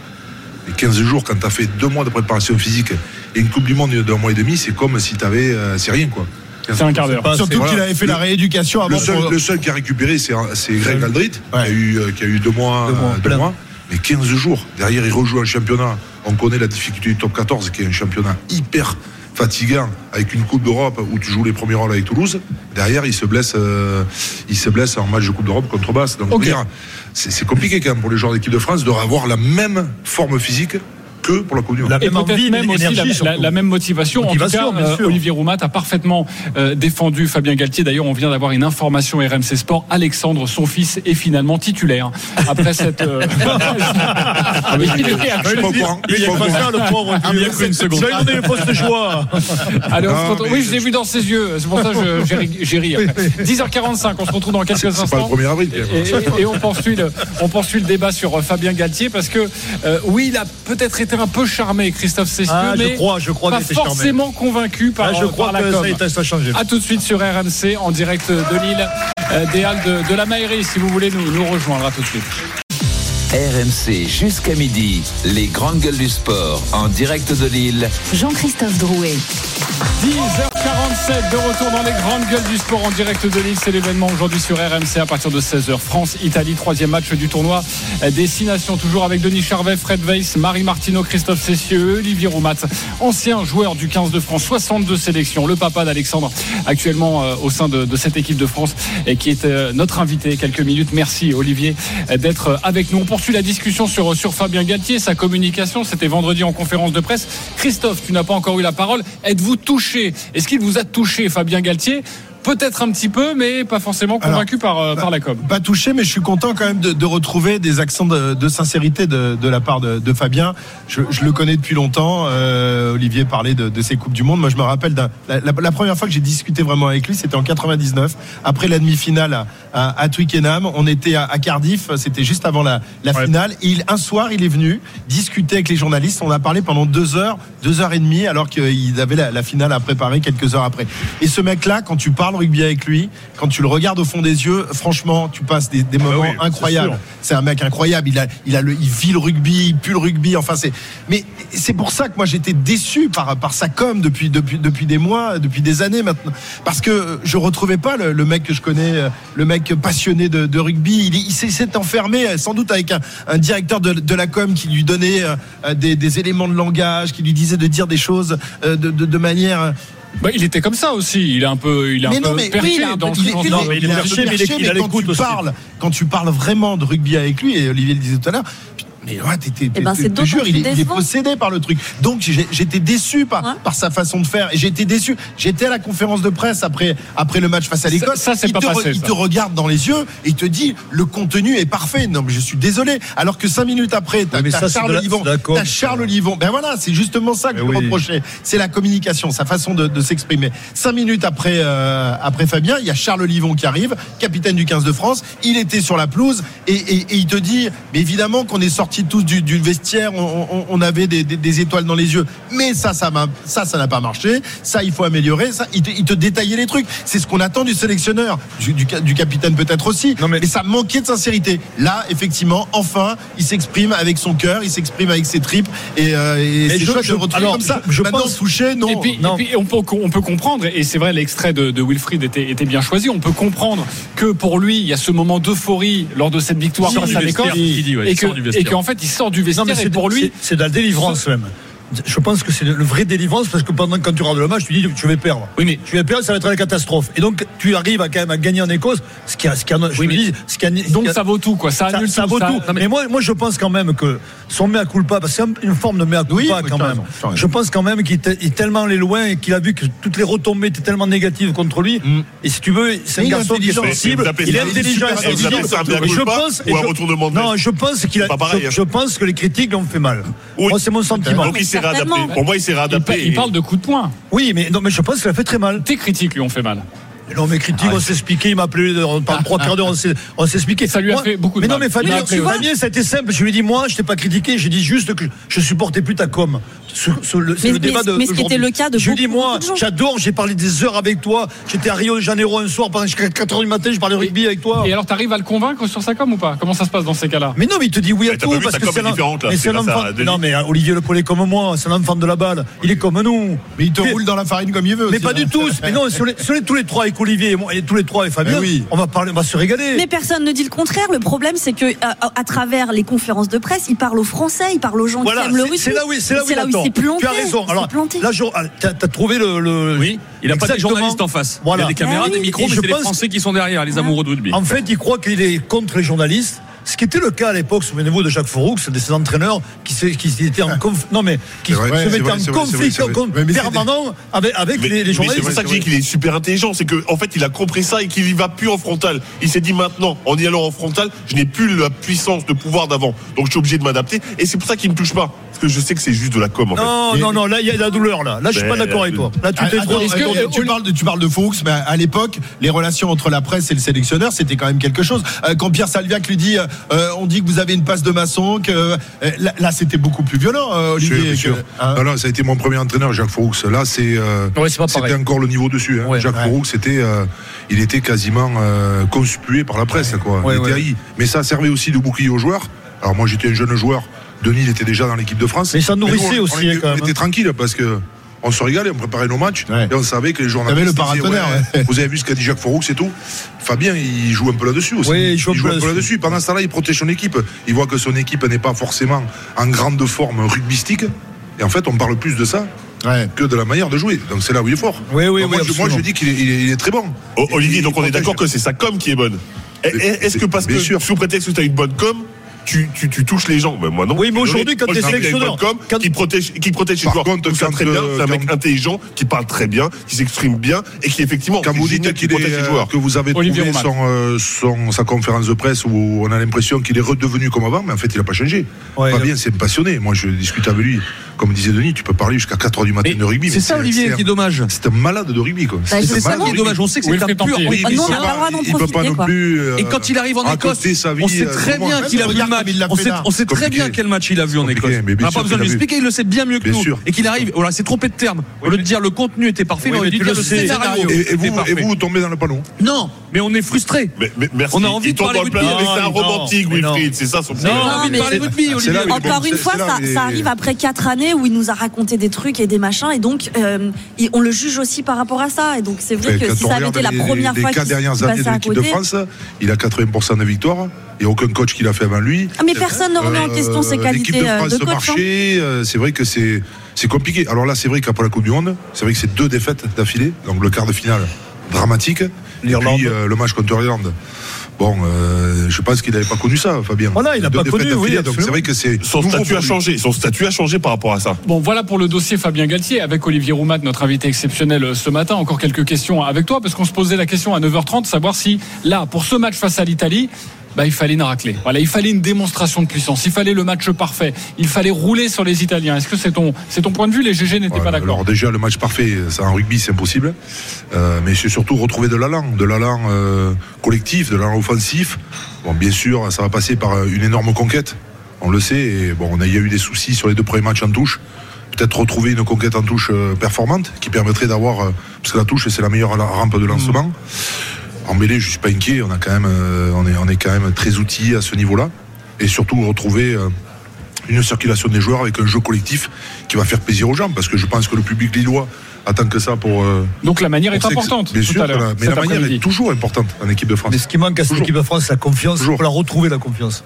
Je pense qu'on l'a retrouvé un peu en Écosse, avec sur des, en revanche sur des bases, on l'a dit tout à l'heure, sur la défense. Et aujourd'hui, ben, il, faut vraiment- il faut essayer d'avoir un peu plus de, de, sur le. le, le- le- Ah, Attention quand même parce que l'Italie, euh, j'ai regardé un peu le match contre l'Angleterre, c'est quand même une équipe euh, dont il faut se méfier. Alors. On n'est pas dans la forme de la Coupe du Monde où là il y avait eu euh, 60, 60 euh, 67, points. c'est la plus grosse, euh, Donc euh, méfions-nous quand même, il faut toujours respecter l'adversaire et on le sait qu'en sport collectif, il peut toujours y avoir un fait de jeu, un carton jaune ou un carton rouge et tout. Donc le match il peut être aussi compliqué. Attention. Non, on n'a pas peur quand même. Attention. Non, mais il faut respecter Non, mais comme disait Vincent ce peur. matin, on a peu à gagner et beaucoup à perdre. Oui, ok, euh, Vincent Moscato, qui était notre invité exceptionnel, n'hésitez pas à aller réécouter tout ça en, en podcast. Olivier, alors euh, là c'était très sérieux, on parlait de Fabien Galtier. Une petite blagounette. Voilà, mais, Voilà. mais on m'a dit Ah, que j'ai c'était le. allez, va chercher dans ta besace, vas-y, allez, vas-y. Ah, non, non, non, Si, je- si. Ça va sortir. ça va Allez, vas-y, sortir. monsieur, et madame. Non, non, ça va sortir. Ah, c'est Monsieur, monsieur, madame madame, toi? Monsieur, madame? Ne t'inquiète pas, je te laisse réfléchir tranquillement. Si tu veux, je t'en donne une Ouais, comme je ça. cherche, je cherche, Monsieur ouais. et madame Zetoffray ont une fille. Mais oui, Mélanie, on connaît. Oui, pardon, excuse-moi. Ah, mais Comment il t'a mouflé Ouais, mais je fais, je fais pas un stand-up, j'anime une émission, les grandes gueules du sport. Je vous en glisse comme ça une, une petite. Oui, elle est connue, Mélanie Zetoffray, évidemment. Euh, Olivier, ça va bien pas? Non, non, non. Si, alors, Je- je la dernière que tu nous as donnée au Moscato Show. Non, mais c'était. euh, Non, mais c'était. Vas-y, redis-le. Non, mais c'était monsieur et madame Rouma, tante de fille. hein. Ouais. Donna. Bien sûr, pour les connaisseurs du Paris Saint-Germain. Bravo. Euh, merci d'avoir été avec nous. Si tu as envie de rester, tu peux rester. hein. Oui, T'es- ça t'es- va. Ouais, ouais. Elle est venue jusque-là. J'ai fait un effort. Bon, parfait. À la demande de Denis Charvet, quand même. Non, mais en le préciser. on a- euh, on a- il, a, il a dû m'appeler entre euh, hier matin et aujourd'hui 37 fois 18 fois. Ouais, ça m'étonne Ah pas. non, mais il Bon, alors j'ai coupé à un moment donné parce que. Denis, pour ta défense? Il est là. C'est toi. Denis est convaincant. Alors, il peut rester parce qu'on va parler du rugby et de la- de- du régional. De ce que le rugby est un Est-ce sport que c'est régional. toujours un sport régional Nous C'est sommes à Lille. toujours un sport landais, le, le rugby. oui, Forcément, C'est on va évoquer tout ça. France-Italie, c'est en direct de Lille et nous sommes en direct des Halles de la Maillerie. Si vous voulez nous, nous rejoindre avec les grandes gueules du sport, restez bien avec nous. À tout de suite sur RMC. RMC jusqu'à midi. Les grandes gueules du sport en direct de Lille. RMC, 9h30, midi. Les grandes gueules du sport en direct de Lille. Jean-Christophe Drouet. 11h05 de retour dans les grandes gueules du sport en direct de Lille, les halles de la Maillerie. Si vous voulez venir nous, nous rejoindre, déjà un public déchaîné. Nous sommes ensemble toute la journée en direct de Lille. Enfin, pas moi personnellement, il va falloir un petit peu de repos. Euh, Mais euh, sachez que nous sommes ensemble autour de cette rencontre France-Italie. C'est l'événement euh, cet après-midi sur RMC. Le coup d'envoi est à 16h. La prise d'antenne de Christophe Cessieux, de Denis Charvet, de Wilfried Templier, c'est à partir de, de 15h. Et nous serons au stade jusqu'à 20h car un Bartoli Time exceptionnel à partir de 19h avec Marion Bartoli. Restez bien avec nous, ce France-Italie. On continue d'en parler, toujours avec Fred Weiss, Christophe Cessieux, Marie Martineau, Denis Charvet et notre invité désormais, car nous allons parler de, de rugby. À Lille, comment ça se passe dans une terre qui n'est pas évidemment une terre de, de rugby avec Olivier Gradel. Bonjour Olivier. Bonjour. Pré- Bonjour. Président du club de rugby de, de Lille en National 2, l'Olympique Marquois Rugby. J'ai tout bon? T'as tout bon. Bon, parfait. Merci d'être avec nous. Bah écoute, je suis ravi d'être avec vous. Euh, fidèle auditeur euh, des grandes gueules du sport. Régulièrement, ouais. Fidèle auditeur des grandes gueules du sport. Fidèle. voilà. Vous voyez, au bout de la deuxième question, on s'en sort. Euh, merci beaucoup en tout cas. Euh, et, et ravi de, de t'accueillir dans, dans cette émission. Tu connais toute la bande? Oui, oui. Voilà, euh, Fred Weiss, il, est- il coupe souvent la parole, mais c'est c'est pour ça qu'on l'aime. Euh, Ouais. Denis Charvet, évidemment, le cœur des hommes, tout ça, le, le- romantisme. passe. Marie hommes. notre euh, skieuse acrobatique, euh, et puis euh, Christophe Cessieux, notre éditorialiste, Dit, parfois dit chafouin. grincheux, grincheux. Grincheux, voilà, et c'est pour tout. ça qu'on l'aime aussi. Euh, Dans quelques instants, nous allons nous poser cette question, vu que nous sommes aujourd'hui à, à Lille. Ce match ne se passe pas au Stade de France, car il y a la préparation pour les Jeux Olympiques. Est-ce que le rugby est exportable? Est-ce que le rugby est toujours un, un sport régional À 11h30, le débat caché, les GG ne savent rien. Et pourtant, nous allons débattre d'un sujet extrêmement, mais alors extrêmement important aujourd'hui. Et puis 11h45, il y aura un zapping des GG. Nous allons changer un petit peu l'horaire, car c'est très important, avec Julien Alaphilippe, sa poisse qui continue encore et toujours. Et puis nous parlerons également d'Antoine Dupont qui a brillé cette nuit euh, avec l'équipe de France de rugby à 7. Soyez bien présents au rendez-vous. Tout de suite, le rugby et son côté euh, régional. RMC, les grandes gueules du sport passent la seconde. L'aventure du rugby, certains disent l'épopée, est née, vous le savez, au collège anglais qui porte son nom. Comment devient-on joueur de rugby?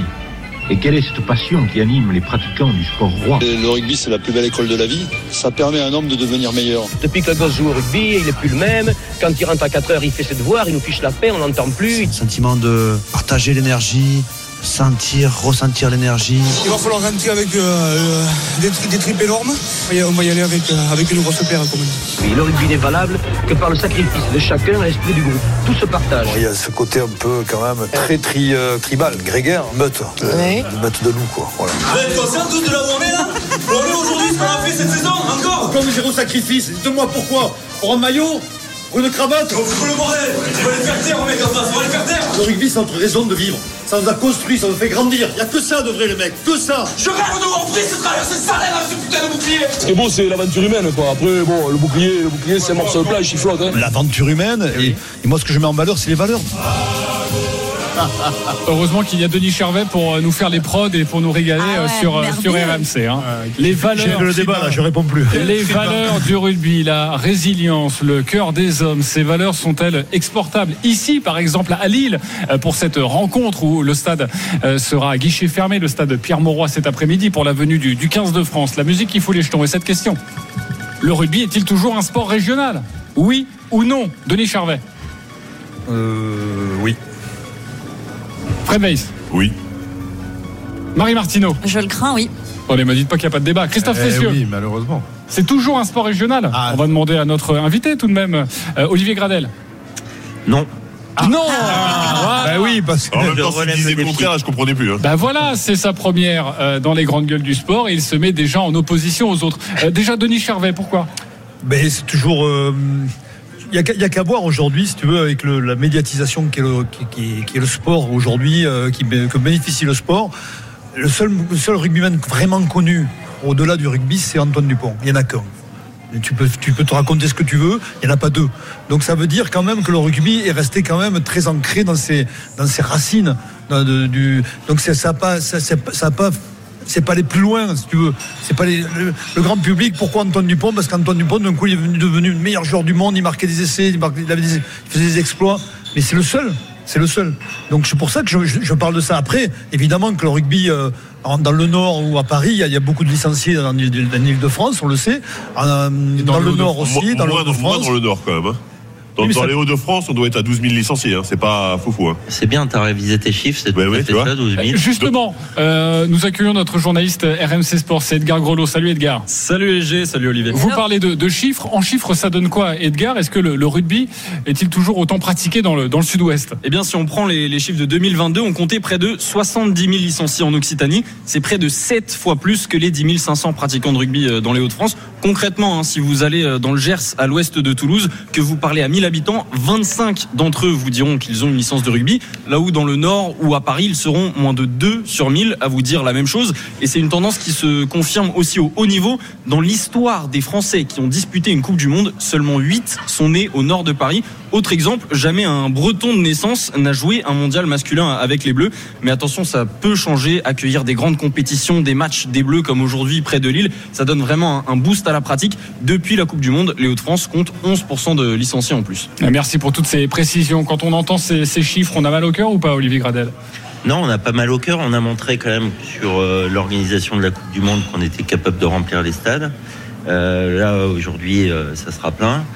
Euh, et et c'est pas c'est c'est pas nouveau. C'est-à-dire qu'à chaque fois qu'on reçoit l'équipe de France, euh, on est capable de, de créer un vrai engouement populaire. Donc ça veut dire que euh, c'est un sport qui correspond aussi par ses valeurs euh, à celles des gens du Nord. Euh, après, on, on a un déficit aujourd'hui de, de licenciés, donc il faut à la fois travailler euh, sur la base. Et comment tu le- l'expliques? Comment tu expliques ce déficit Mais c'est- la, la- la C'est culture. non, de- mais justement, mais lui qui il sait. Ici, c'est le basket, Olivier, tu le sais. En fait, en fait, euh, bon, déjà, il faut savoir qu'il y a quand même des clubs centenaires euh, euh, au niveau des Hauts-de-France, hein, euh, qui existent depuis plus de plus de 100 ans. Il y a l'Iris Club Lillois là, qui va fêter ses 100 ans cette année. Euh, donc, donc ça veut dire que le, le rugby est quand même implanté.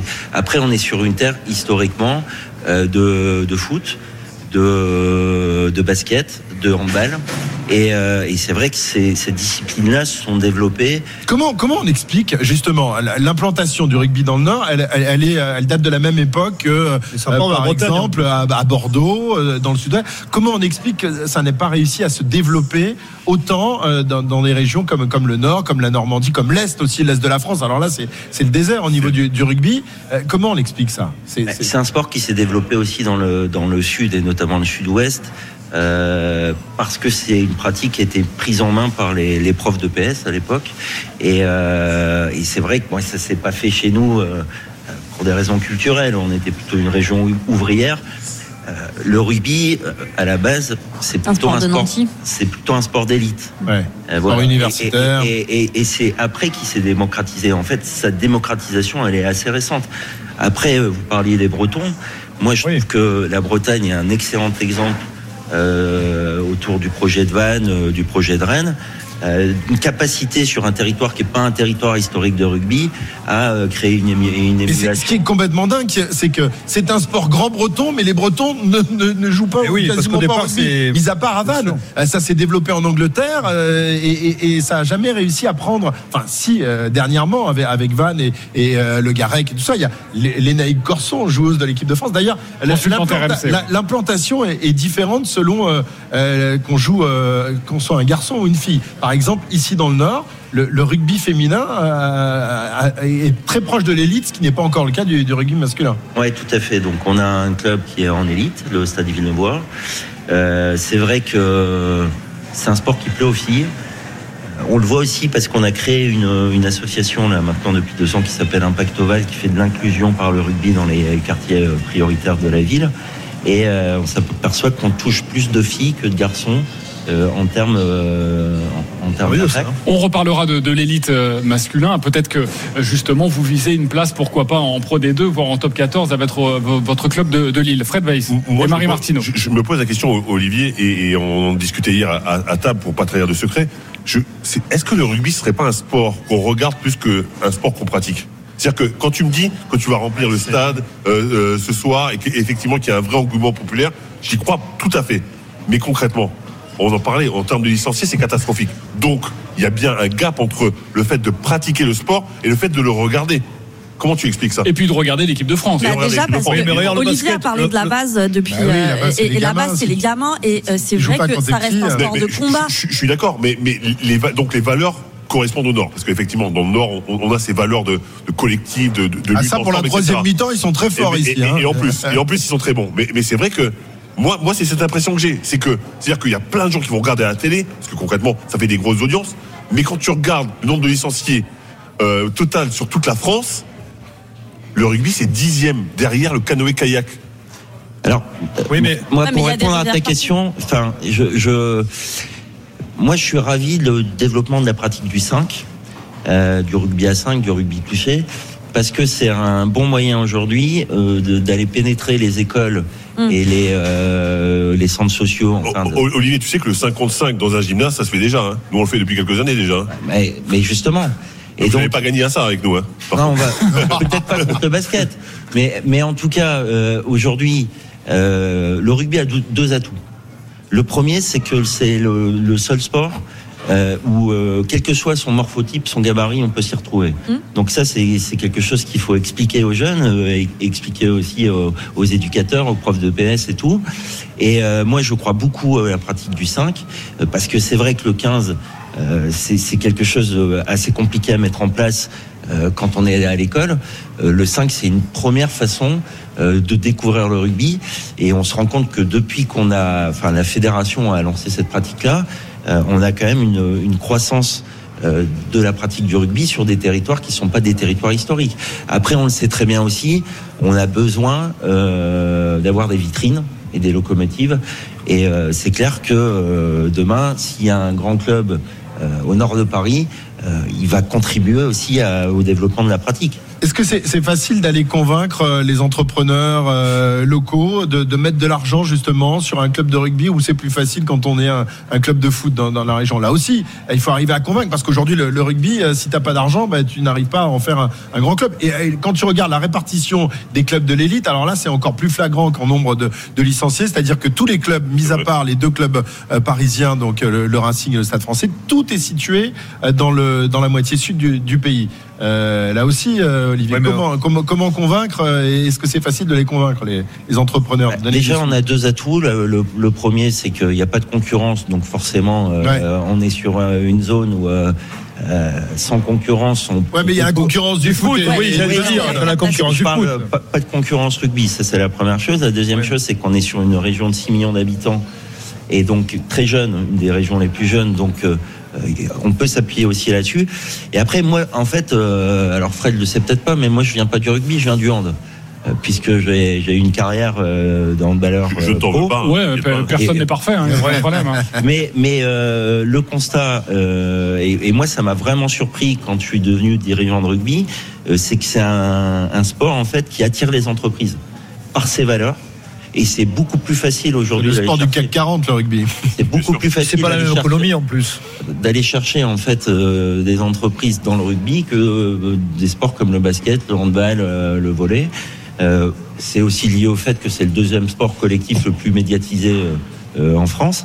Et donc, euh, en fait, les entreprises se reconnaissent assez facilement dans, dans les valeurs du rugby.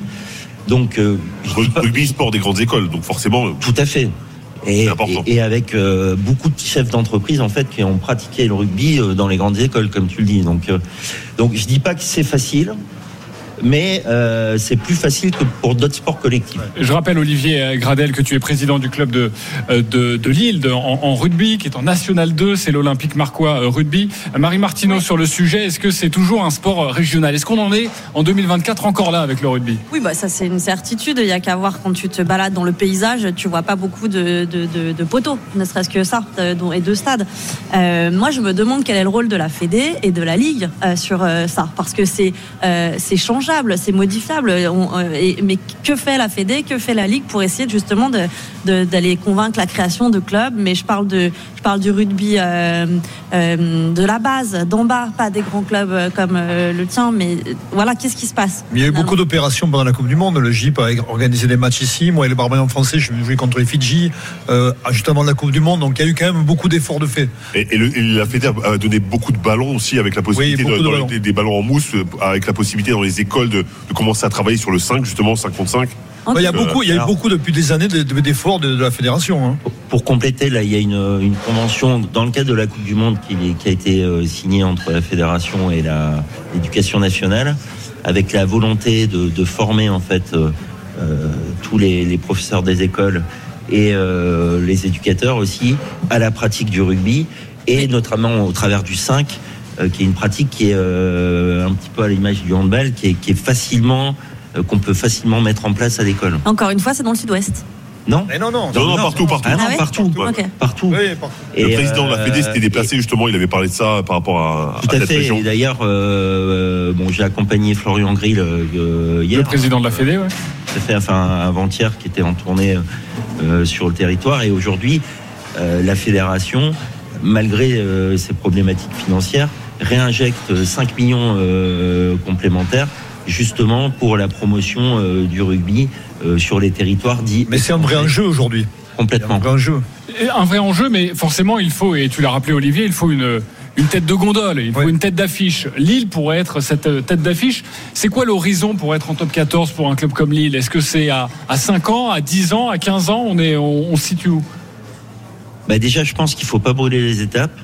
Euh, parce que en fait, s'il faut une vitrine, il faut aussi développer la base et développer la base, ça, ça prend du temps. Hein.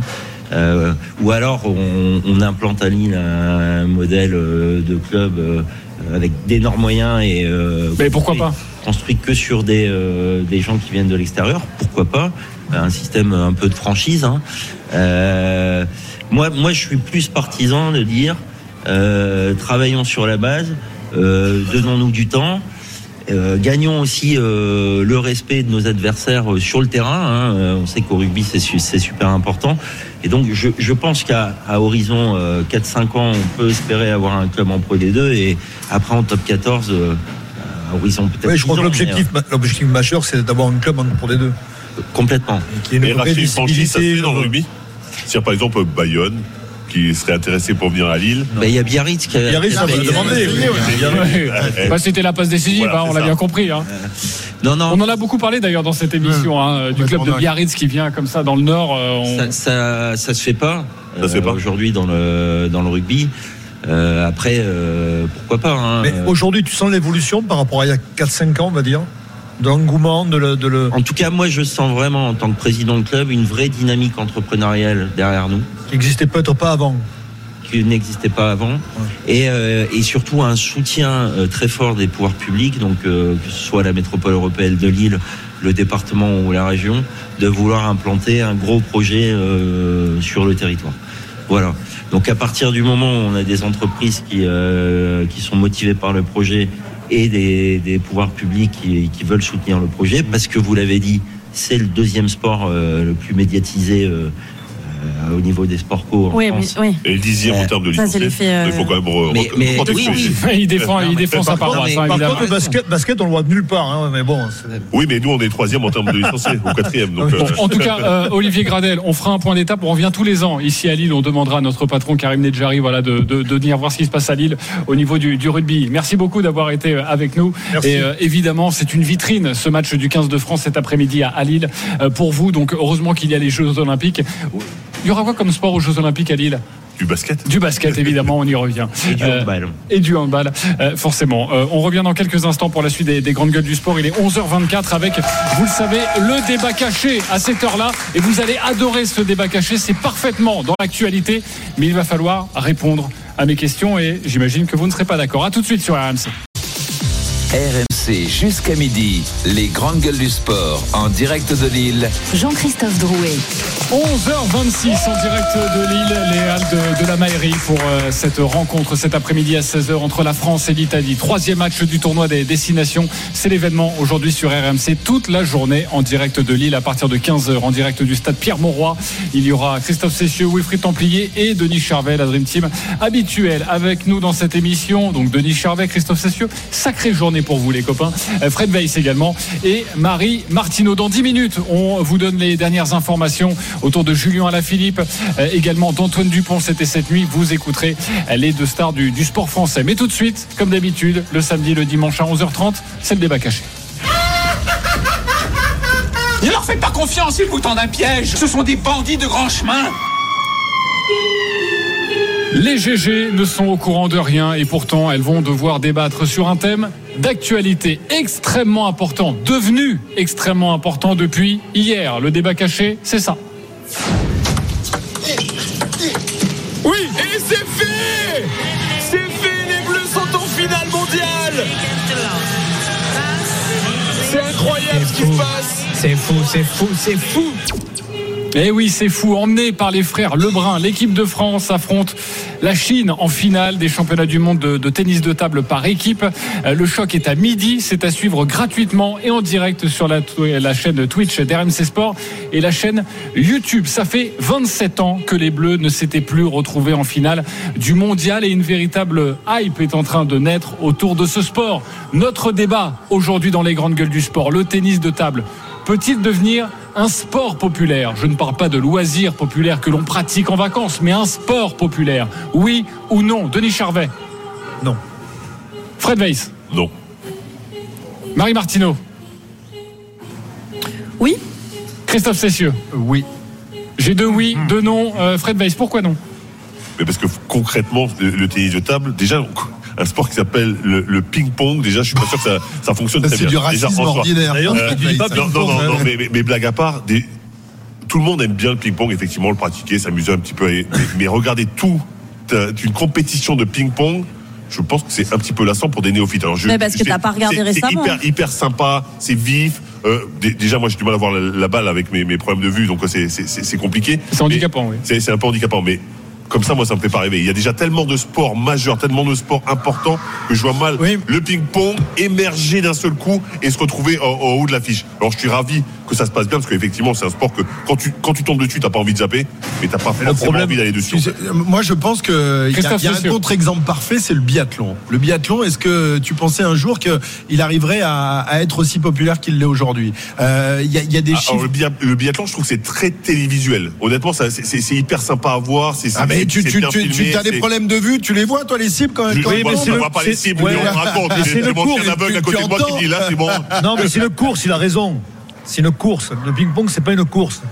Mais le, ping-pong, c'est vachement spectaculaire. Ouais, oui, mais les highlights sont sinon, les échanges sont un peu. Ah non, mais les, os, tu rigoles ou quoi? Les, échanges avec ah, le bras, ça, dure 10 secondes. Ça dure 10 mais secondes. Les highlights sont là. incroyables. Et ça va trop mais. Non, mais t'as des retournements de situation. C'est comme un match de tennis. Ça, se joue en, en, en 3-7. Euh, ça, se joue souvent à, une marge très, très, infime. Oui, mais là, tu parles de l'élite. En plus, euh. pour réussir en France, il faut quoi? Il faut que ce soit spectaculaire. Le ping-pong, euh, les. Il faut que des Français se mettent à gagner là, avec les, frères Lebrun, euh, tu as justement une génération, tu n'as jamais connu ça. Il y a eu aussi euh, Jean-Philippe Gatien ou Jacques Secrétin pour, pour les plus anciens. C'est pour ça que tu ne peux pas répondre oui, parce que justement, c'est ponctuel. Mais c'est ponctuel. oui, mais c'est tellement dépendant des victoires. Je dis le ping-pong va devenir comme le foot aujourd'hui. C'est la question de eh, eh, aujourd'hui. Un sport populaire, un sport populaire, populaire, ça veut dire que les gens aiment. Et évidemment que là, ah, et on y assiste. Que les gens suivent et que les gens pratiquent en club aussi. Les gens suivent. Il y a ces deux trucs vous dites à peu près la même chose que moi. Euh, et, et, et c'est populaire que les Français vont euh, se, passionner pour, aimer, suivre. Euh, et, et ben, évidemment qu'on est en plein dedans. Et ça marche. Et c'est cool. C'est très cocardier, ça. C'est ponctuel. C'est-à-dire que là, maintenant, attends, on va regarder. Attends, attends, demain matin, tu n'auras plus le ping-pong. En fait, mais le, le, ping-pong, ça reste un sport si qui est quand même. champion olympique, euh, tu continueras Alors, si le Breu est champion ah bah, olympique. On est proche quand même des Jeux ah, olympiques. C'est la question que je vous pose.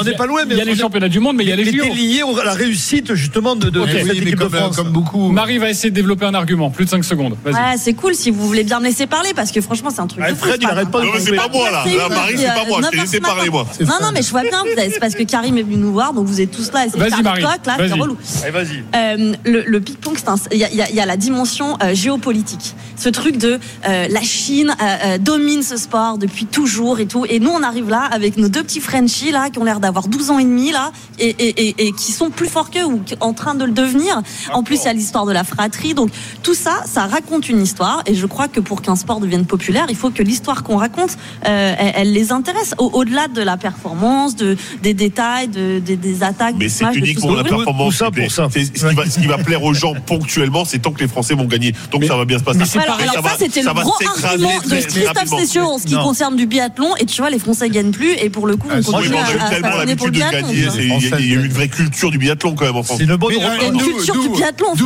Maintenant, on a été honnêtement. Oui, parce que c'est inscrit dans la durée depuis les années 90. Alors que tout le monde joue au. Mais, c'est ce que je dis. Donc maintenant, il faut, il faut l'inscrire en durée. Ça peut éventuellement le ping-pong, mais il va falloir non, là... très nombreuses années avant. Mais si, mais le ping-pong, c'est assis aussi sur une, une, une, Les gens font du ping-pong. T'arrives à RMC au troisième étage, dans la régie, t'as quoi? Euh, Pas dans la régie, dans pardon, ah, la rédac, mais dans la, rédac, il y a une table de ping-pong et qui et tout le monde euh, je jouais, je tape la balle et, ça, parie. c'est pas pareil, Marie. oui, mais ça, donne un élan et on se compare aussi aux autres, donc ça peut permettre euh, cette expansion de, ce sport. Après, j'ai quelques questions. Là, je suis d'accord avec Marie. Je pense que c'est l'histoire qu'on se raconte. Et en fait, cette histoire de, cette fratrie peut faire raconter une histoire qui va au-delà du sport. Et là, je la rejoins totalement. Tu vois, ça y est, non, non, non, elle m'a convaincu. Je pensais que l'argument-là, je l'avais pas. Mais non, parce que je l'avais pas. L'argument, elle me l'a donné. C'est le seul qui a l'intelligence de changer d'avis de ton. Mais non, mais mais c'est un très bon argument. Je pense que effectivement, si cette histoire, eh ben, elle, prend forme, le, storytelling. Voilà, exactement. Si elle ah, prend forme, il faut que les deux se maintiennent au très haut niveau. C'est-à-dire que les deux gagnent gagnent des grands matchs, des, euh, comme l'a fait Félix Lebrun qui a 17 ans, qui a battu le numéro 1 mondial. Donc voilà, tout ça va venir. Mais il faut que ça, ça perdure dans le temps. Voilà. Non, mais il faut que ça perdure. Il faut quand même se donner cette dimension. Et là, je rejoins Marie avec euh, évidemment les pays asiatiques qui archi dominent cette discipline. On n'est pas forcément habitués, nous Français, à, à- à la dominer. Et si, parce que là, il y a ce franchine à partir de midi sur la chaîne Twitch d'RMC Sport, mais, mais euh, évidemment aussi à suivre sur RMC. Mais sachez que la Chine, c'est quand même 10 championnats du monde de suite. Ouais, ouais. Imaginez Les- les la performance majuscule, c'est l'équipe de France. Et c'est dans ce genre d'exploit Ouais, mais JC, il y, a français. 200 il y a 200 000 licenciés au ping-pong. Il y a per- personne ne regarde. C'est quasiment pas euh, vu. Mais toi, Donc, t'es euh, un c'est pas comptable. possible. En fait, t'es un comptable du sport. Mais Toi, tu fais mais des oui, stats. mais oui, Là où tu as mais tu raison, sais que c'est le nerf de la guerre, Marie. C'est bien ça ton problème. C'est qu'il faut être comptable parfois. Mais, euh, 50 mais là où- 000, 50 000 personnes sur la chaîne Twitch euh, hier euh, pour regarder la demi-finale. C'est pas mal quand même. en fait, l'exploit- oui, mais tu peux pas dire que ce soit une explosion quand même. Mais, c'est. On est à, c'est- on est à c'est- ça, 150 jours des Jeux en France avec des Français qui se prêtent à écrire l'histoire. Je crois qu'il y a un vrai truc Non mais là, là, il y a un vrai- populaire. là, là, on parle de- d'exploit comme tu dis, ça fait 10 ans qu'il gagne. Et là, comme disait Karim Nedjari, notre patron, il disait c'est comme si t'affrontais cet après-midi, à partir de midi, euh, Federer, Djokovic et Nadal en même temps. Les cinq, les cinq premiers mondiaux Voilà, sont donc, cinq Chinois. hein. euh, les- Le premier. le Donc on premier imagine l'exploit que fait doit faire l'équipe de France pour, pour gagner ce, ce Ah, titre. ouais, oui. Oui, mais les, les paliers d'un sport passent Mais oui, un, voilà, par ce genre d'exploit, par une Ouais, exposition il en- avec il les en JO. C'est vrai, mais on a l'impression quand même que ce sport, depuis aussi, et vous avez raison sur l'histoire des frères Lebrun, forcément ça a donné une exposition médiatique, mais on a l'impression que tous les ingrédients sont là. Il manque maintenant la, juste petite Il a- étincelle. Il y a aussi la proximité des Jeux Olympiques qui explique ça. Euh, C'est vrai qu'on on met en avant en ce moment les, euh, tous les, les sportifs Les chances de français médaille, qui auront des chances de- de- Ouais. d'aller décrocher une médaille.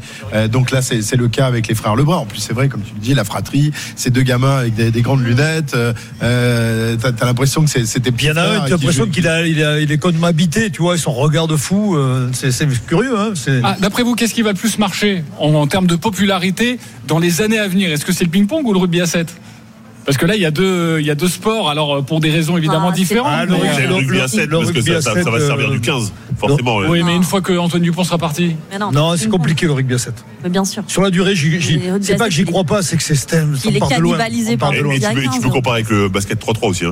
Si tu, si tu Oui, sur t'as ce- Non, non, non, non, non, non, non, non, non, pas de ça chez nous. On va pas, on va pas faire avec. euh, T'es t'es un adepte du basket 3-3 Je déteste le basket. Ben 3-3. ça, ça m'étonne pas. Voilà. Pour toi, ça se joue à 5 dans un gymnase avec 25 degrés. Exactement. Bravo, mon cher Fred. Euh, sachez que c'est à partir de midi à suivre sur RMC, sur la chaîne Twitch d'RMC Sport. C'est c'est gratuit, donc allez-y, euh, précipitez-vous et régalez-vous Et- parce que c'est une finale exceptionnelle. En plus, le, le- le consultant d'RMC Sport, c'est l'oncle des frères Lebrun. Il s'appelle Christophe Ah. Il a été en équipe de France et donc il les, il les connaît. Il m'a raconté hier, parce qu'on l'avait dans l'émission, euh, qu'il avait euh, essayé de jouer avec, avec son neveu euh, dernièrement et qu'il a arrêté. Il prenait trop de rousse. C'est pas possible. Ouais, mais c'est assez impressionnant parce qu'il y a déjà un professionnel qui est venu, hein, RMC à la table de ping-pong, juste pour nous montrer euh, comment ça se passe. Mais rien qu'un service, c'est impossible à renvoyer. Voilà. Tu peux toucher Avec la balle, mais tu peux, mais tu peux jamais la renvoyer euh, dans son terrain. Donc c'est très très compliqué. Et Denis, c'est un, oui, c'est- un véritable sport de, de, de champion. Et c'était Simon Gauzy, oui, ben, évidemment, il est, il, est un, il est un peu fort quand même. hein. On se retrouve dans quelques instants pour la suite des grandes gueules du sport. On parlait de rugby à 7. Justement, les dernières nouvelles d'Antoine Dupont. C'est tout de suite sur RMC. Et puis Julien Alaphilippe et d'autres informations dans le zapping des GG à vous donner. À tout de suite sur RMC. RMC jusqu'à midi, les grandes gueules du sport en direct de Lille. Jean-Christophe Drouet. 11h39 en direct de Lille avant ce match à 16h entre la France et l'Italie. Vous voyez une et vous entendez une foule en, en délire. Sachez que c'est absolument incroyable ce qui se passe devant nous. Euh, Denis Charvet, euh, Fred Weiss, Marie Martineau, euh, Christophe euh, Cessieux. Évidemment, on signera euh, pas mal d'autographes à la fin de, de cette émission. C'est ça aussi la popularité des grandes gueules du sport. Vous êtes extrêmement nombreux à, à nous écouter. Merci à vous. C'est un carton également en podcast. Donc n'hésitez pas à vous précipiter euh, sur cette émission une fois terminée. Ce sera à partir de midi, mais nous restons à Lille hein, pour les paris RMC et tout au long de l'après-midi avec le coup d'envoi à 16h de France-Italie. Euh, tout de suite, on s'en fout, on s'en fout pas. RMC, le zapping des grandes gueules du sport. Des informations à vous donner, l'actualité de la semaine, surtout de ces dernières heures. À vous de me dire si ça vous intéresse ou non. Si tout le monde s'en fout, on zappe l'information. La première à vous donner, c'est Antoine Dupont, enfin décisif, qui marque même des essais avec euh, le rugby euh, à 7. Oui, bah, ça vient tout juste de débuter, mais il faut bien. De commencer. Mais il faut bien raconter match- une histoire. euh, Premier Christophe. match, tu marques un essai. Non, deuxième. Enfin, Non, non, non, non, il avait pas marqué vendredi. Mais t'as qu'à dire que t'en fous. Bref, on s'en fout, on s'en fout pas. Christophe Cessieux.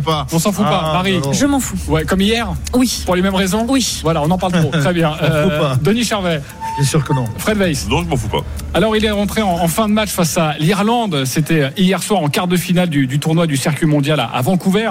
Et Antoine Dupont a offert la victoire et la qualification de, de son équipe. Euh, le score final, c'est 12 à 5. Euh, les Bleus qui affronteront euh, dimanche soir, donc euh, ce soir, la Nouvelle-Zélande en, en demi-finale. Et un petit peu plus tôt dans, dans la nuit, en phase de poule, Antoine Dupont avait vécu sa, sa première titularisation et donc son premier essai. Bref, il cartonne. Je vous propose de l'écouter au micro de, Winnie Claret pour sa première intervention avec le rugby à 7. faire attention à ça parce qu'on voit des, faux trous partout. Donc il faut d'abord respecter nos, principes de jeu, mais après il faut pas perdre euh, non plus de vue l'initiative et, le, ce jeu qu'est le rugby. Au final, quand on voit un espace, il faut arriver à, le prendre. Donc il faut que j'arrive à trouver cette balance-là entre euh, faire jouer et jouer les coups quand ils, sont bons. Euh, Là j'avais de l'espace, donc euh, je l'ai tenté. Il a tenté et ça a marché, ça a réussi. Denis Charvet. C'est un phénomène. hein. Moi, j'avais annoncé. Il a toutes les qualités individuelles pour, pour exploser dans ce sport-là, hein, que j'ai- pratiqué, qui est un sport qui lui va à merveille. Et, voilà, moi, je suis pas du tout étonné déjà de ses premiers exploits. Et quand tu vois, tu le vois raisonner comme il, comme il parle après le match, tu te dis bon voilà, il a tout compris. euh, il parle de balance entre l'équilibre qu'il faut trouver, entre le- la justesse de trouver, prendre un trou ou jouer collectivement. Voilà, c'est un phénomène. T'as vu qu'il a dit, euh, il a été ovationné euh, tout au long du tournoi. Évidemment, t'as une Ben oui. star mondiale de- qui, qui vient jouer dans, dans, dans ce pas sous rugby, mais euh, Pas sous rugby, dans en développement en quelque sorte. Euh, et il dit mais je mérite pas une, une telle ovation. euh, c'est pas la peine de m'applaudir comme ça quand même. Non, mais c'est vrai qu'il lui arrive sur la pointe des pieds, mais les médias et Mais nous le- en particulier, évidemment. on en fait beaucoup autour de. Et minimise, on minimise le fait que ce mec-là, c'est-à-dire qu'il focalise la défense, il focalise même ses partenaires. Il y a une effet, un effet de, qui est incroyable, de boule de neige avec lui qui est invraisemblable. C'est-à-dire Moi, fait- moi, je suis fan de ce garçon, hein, par, par rapport à ce que tu dis, euh, De- Denis, je te rejoins complètement. Moi, je suis fan de ce garçon. Effectivement, il arrive sur la pointe des pieds. C'est une star mondiale, voire euh, euh, plus. C'est la dire seule, d'ailleurs, dans le rugby c'est- incroyable. Il monte cette, cette discipline et finalement, lui, il arrive sur la pointe des pieds tranquille. Il marque quand même un essai. Franchement, c'est très très fort ce qu'il fait. Je suis admiratif et je suis très fan de ce garçon. Je me répète. Demi-finale, donc, euh, même si Marie avait rapidement envie de dire quelque chose, mais malheureusement, tu euh, dis je m'en fous, donc tu n'as pas le droit à la parole. mais euh, la demi-finale, euh, c'est face à la Nouvelle-Zélande. Euh, Peut-être que Antoine Dupont va remporter son premier trophée, en tout cas sa première victoire. Euh, on l'espère en tout cas avec euh. Peut-être qu'Antoine le Dupont va mettre encore un essai. Ça, ça serait J'y sais, dire, ont- le ont- Ça- Et en plus, c'est rare en essais. Marie, si pour son premier, euh, sa, sa première participation, Oui. il fait gagner la France dans un tournoi qu'il Il n'a fait jamais gagner la. France. Moi, Si, j'ai- une fois, une fois en 2008. Ils ont gagné. La dernière fois, c'était il il il y a 12 ans. Donc, Eh, J'espère euh, que ses collègues la Nouvelle-Zélande- sont quand même accrochés parce qu'il faut quand même se le faire entendre ça. C'est genre s'il fait gagner Mais la France, on en les autres n'existent pas. C'est un garçon qui est intelligent, qui s'adapte, qui, va oui. sur la pointe des pieds. Je pense que, justement, effectivement, les autres pourraient prendre ombrage Un peu. de ce qu'il fait. Je comprends, je l'entends. Pas de ce mais qu'il je fait, pense que du lui, traitement que nous, traitement on en fait. Ouais, sauf qu'il le mérite, ce traitement, euh, Marie. Tu peux dire ce que tu veux, c'est une super Et puis, il, permet, Et sa euh, démarche, il permet l'essence du sport des autres. Il fait, un un bien pour ça. ce sport-là, c'est incroyable. Donc c'est tout bonus pour le, le rugby à 7. Allez, deuxième information dans le zapping des GG à vous donner, c'est Julien Alaphilippe qui abandonne pour son retour à la compétition et après une semaine extrêmement compliquée, on en parlait hier. On s'en fout, on s'en fout pas. Marie Martineau. M'en fous pas. Christophe Cessieux. Non plus. Fred Weiss. Non plus. Non plus. Denis Charvet, ça vous intéresse Parfait, vous le savez. On va pas rappeler toute l'histoire, mais Julien Lafilippe qui a passé une semaine compliquée après les propos de son manager euh, Patrick Lefebvre et hier euh, pour euh, la première grande course de, de la saison en, en Belgique. Eh bien, sachez que le Français a chuté par deux fois. Il a même dû abandonner. C'est une exclusivité RMC, Léna Marjac, qu'il a rencontré brièvement après la course. Il n'a pas voulu s'exprimer sur son histoire et son affaire avec Patrick Lefebvre, mais sur ses chutes à répétition. Ça va, ça va. Je vais regarder mais, euh, ce que j'ai ce soir, mais ça a l'air d'aller. Juste un peu déçu. J'ai rien compris. euh, c'est tombé d'un coup et s'est retrouvé euh, par terre avec Casper Asgreen. Et... Ouais, c'est comme ça. hein, c'est- nerveux, ça fait partie de la course. et Dommage. Déçu parce que j'avais des bonnes jambes. ouais. Bon, c'est toujours facile de dire ça après la course. Je suis motivé, ça commence juste la saison. Bon, visiblement, Julien Alaphilippe, pas trop alarmiste, et il était quand même motivé pour cette, pour cette course. Marie Bah, j'ai l'impression quand même qu'il y a des dynamiques et qu'il ne se passe jamais rien sans raison. Et, euh, et je vois cette chute comme quand même la résultante de cette semaine compliquée euh, humainement. Euh, je vois pas comment tu peux être bien sur ton vélo. Alors même s'il y a une chute, c'est on pourrait dire qu'il n'est pas le- l'unique responsable du fait qu'il finit par terre, mais en attendant, ben, euh, il a passé une semaine compliquée médiatiquement et derrière, ça marche pas sportivement.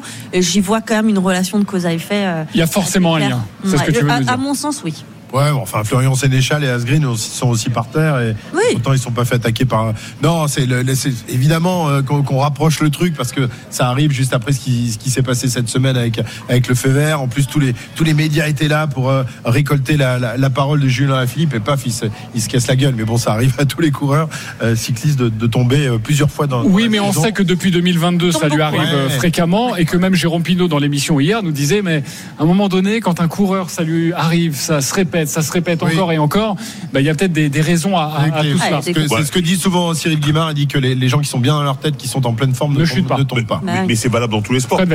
T'as as souvent des blessures quand t'es pas bien dans ta tête, tu te fais une entorse, tu te fais une cheville, alors que si t'es bien dans ta tête, t'as pas ce genre de problème. Alors oui, je suis d'accord, effectivement, ça arrive à tout le monde de tomber au- en cyclisme, mais lui, il tombe vraiment beaucoup, et comme par hasard cette semaine, honnêtement, mentalement, c'est hyper difficile. Je pense qu'il a été hyper touché et que tout ce qui lui est tombé dessus, ben, ça, ça, ça l'a handicapé et, et- et peut-être qu'il aurait peut-être fait le, le geste pour éviter de tomber ou, ou- ou pas. En tous les cas, quand t'es pas bien, c'est beaucoup plus difficile de, de réagir. Denis Charvet.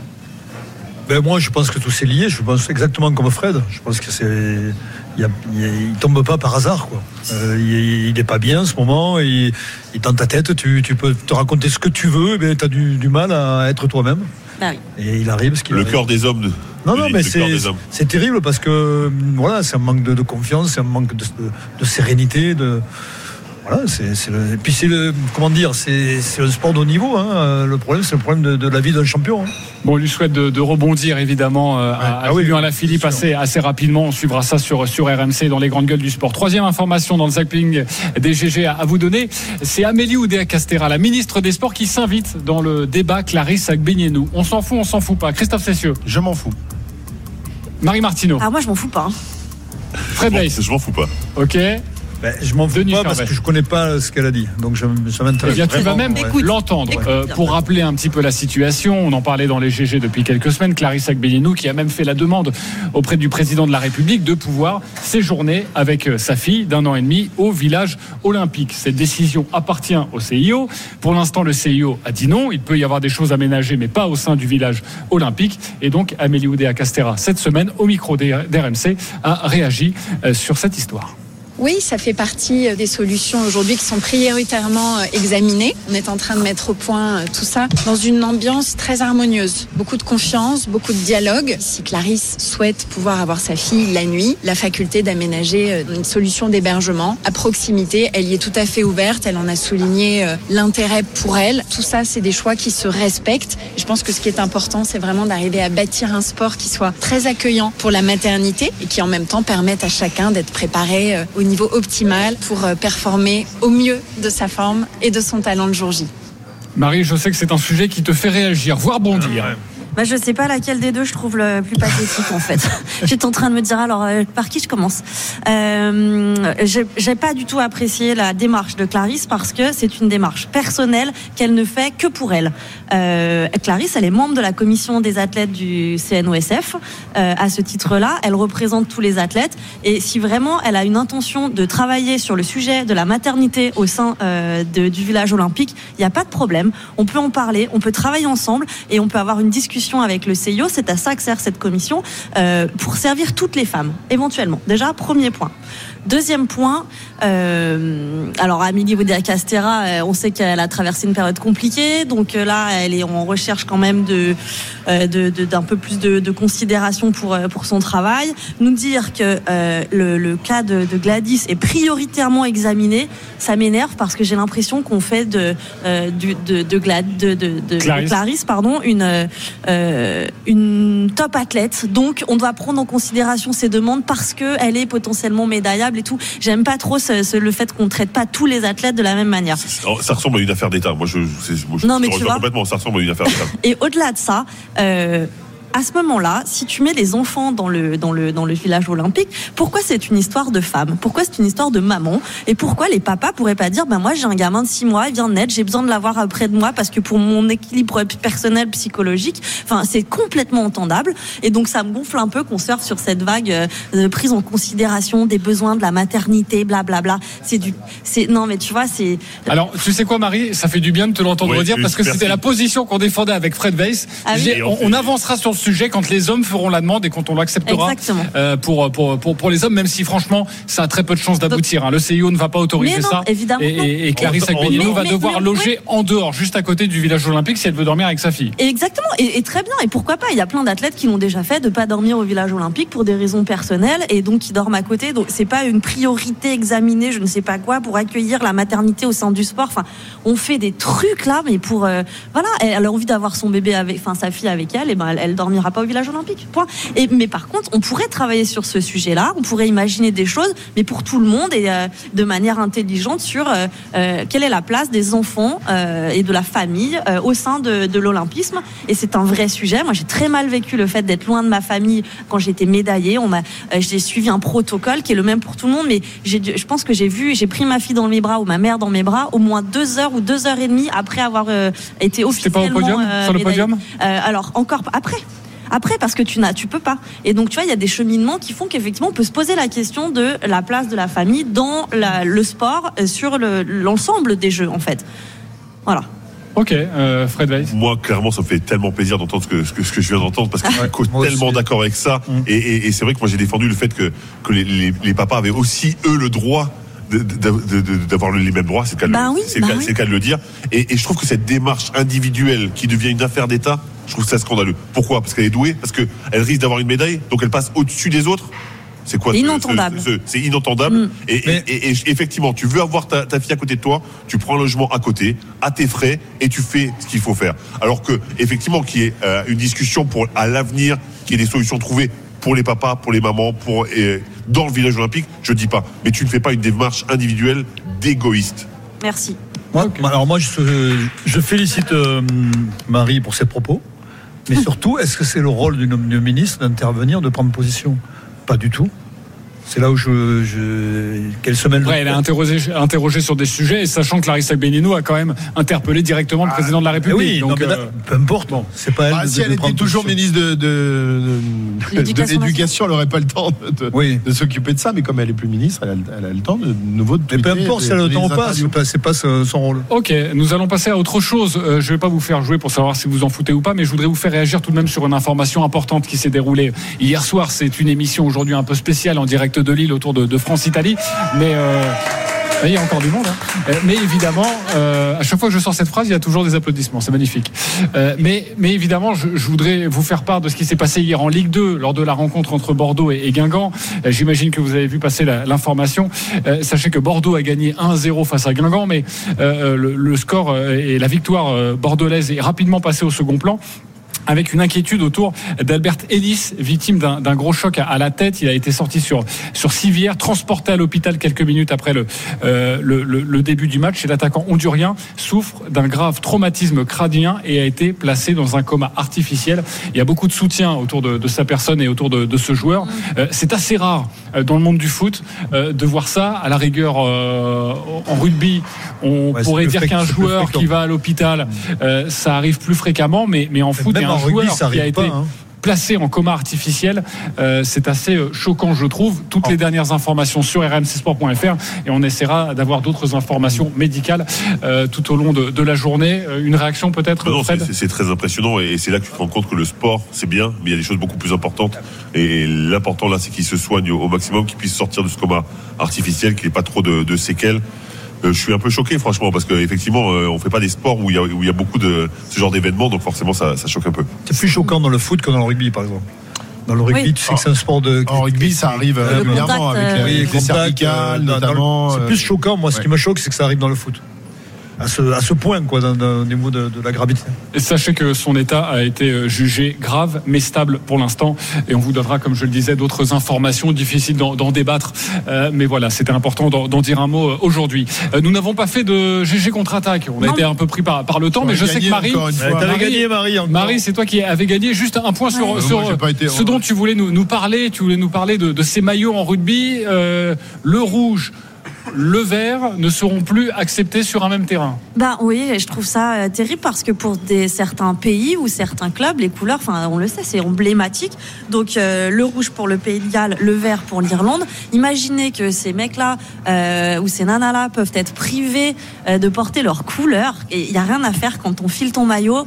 euh, c'est ton armure de guerrier, c'est ton truc de super-héros. Il se passe un truc que je pense les garçons vous me contredirez pas. Quand tu mets ta tenue, euh, tu pars, euh, tu y vas, tu vois. Et, et donc être privé de ta couleur parce que euh, euh, je crois que c'est 12% euh, des femmes et ou l'inverse des hommes et 2% des femmes je sont, crois que c'est plus fréquent chez les hommes daltoniens légers léger hein. Euh, et donc a priori un daltonien voit- léger voit fait la diff entre du rouge et du vert tu vois il, le- il le voit euh, ben je me dis on va beaucoup trop loin dans le dans l'intégration euh, et pourtant Dieu sait que c'est des combats que, que, que j'aime euh, euh, mener et, et je suis euh, souvent cataloguée ou traitée de wokiste par mon ami Christophe parce que parce que j'ai- vraiment envie que le sport serve à l'intégration mais ou à l'inclusion mais là Toi aussi, t'as retourné ta veste. Là, j'ai l'impression qu'on va quand même on a super pensé loin, à, tous, à, à tous ceux qui regardaient à l'époque de Christophe Ah, en noir la blanc.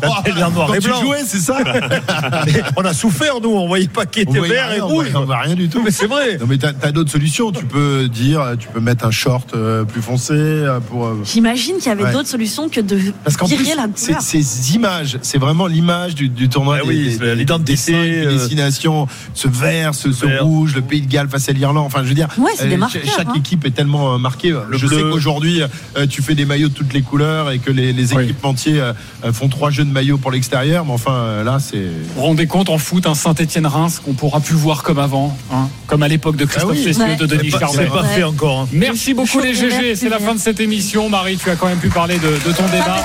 Merci à vous, merci à Lille, au Hall de la Maillerie de nous avoir euh, accueillis aujourd'hui. Ça continue hein, en direct de Lille sur RMC, votre, votre programme avec les paris RMC. Euh, Dans quelques instants, autour de Marseille, Montpellier, on va vous donner toutes les meilleures cotes avec euh, la Dream Team. Et puis, euh, c'est l'événement, vous le savez aujourd'hui, France-Italie en direct de Lille au stade Pierre-Mauroy. Le coup d'envoi à 16h, la prise d'antenne à partir de, de 15h. Passez une très très belle journée. On se retrouve dans quelques instants sur RMC.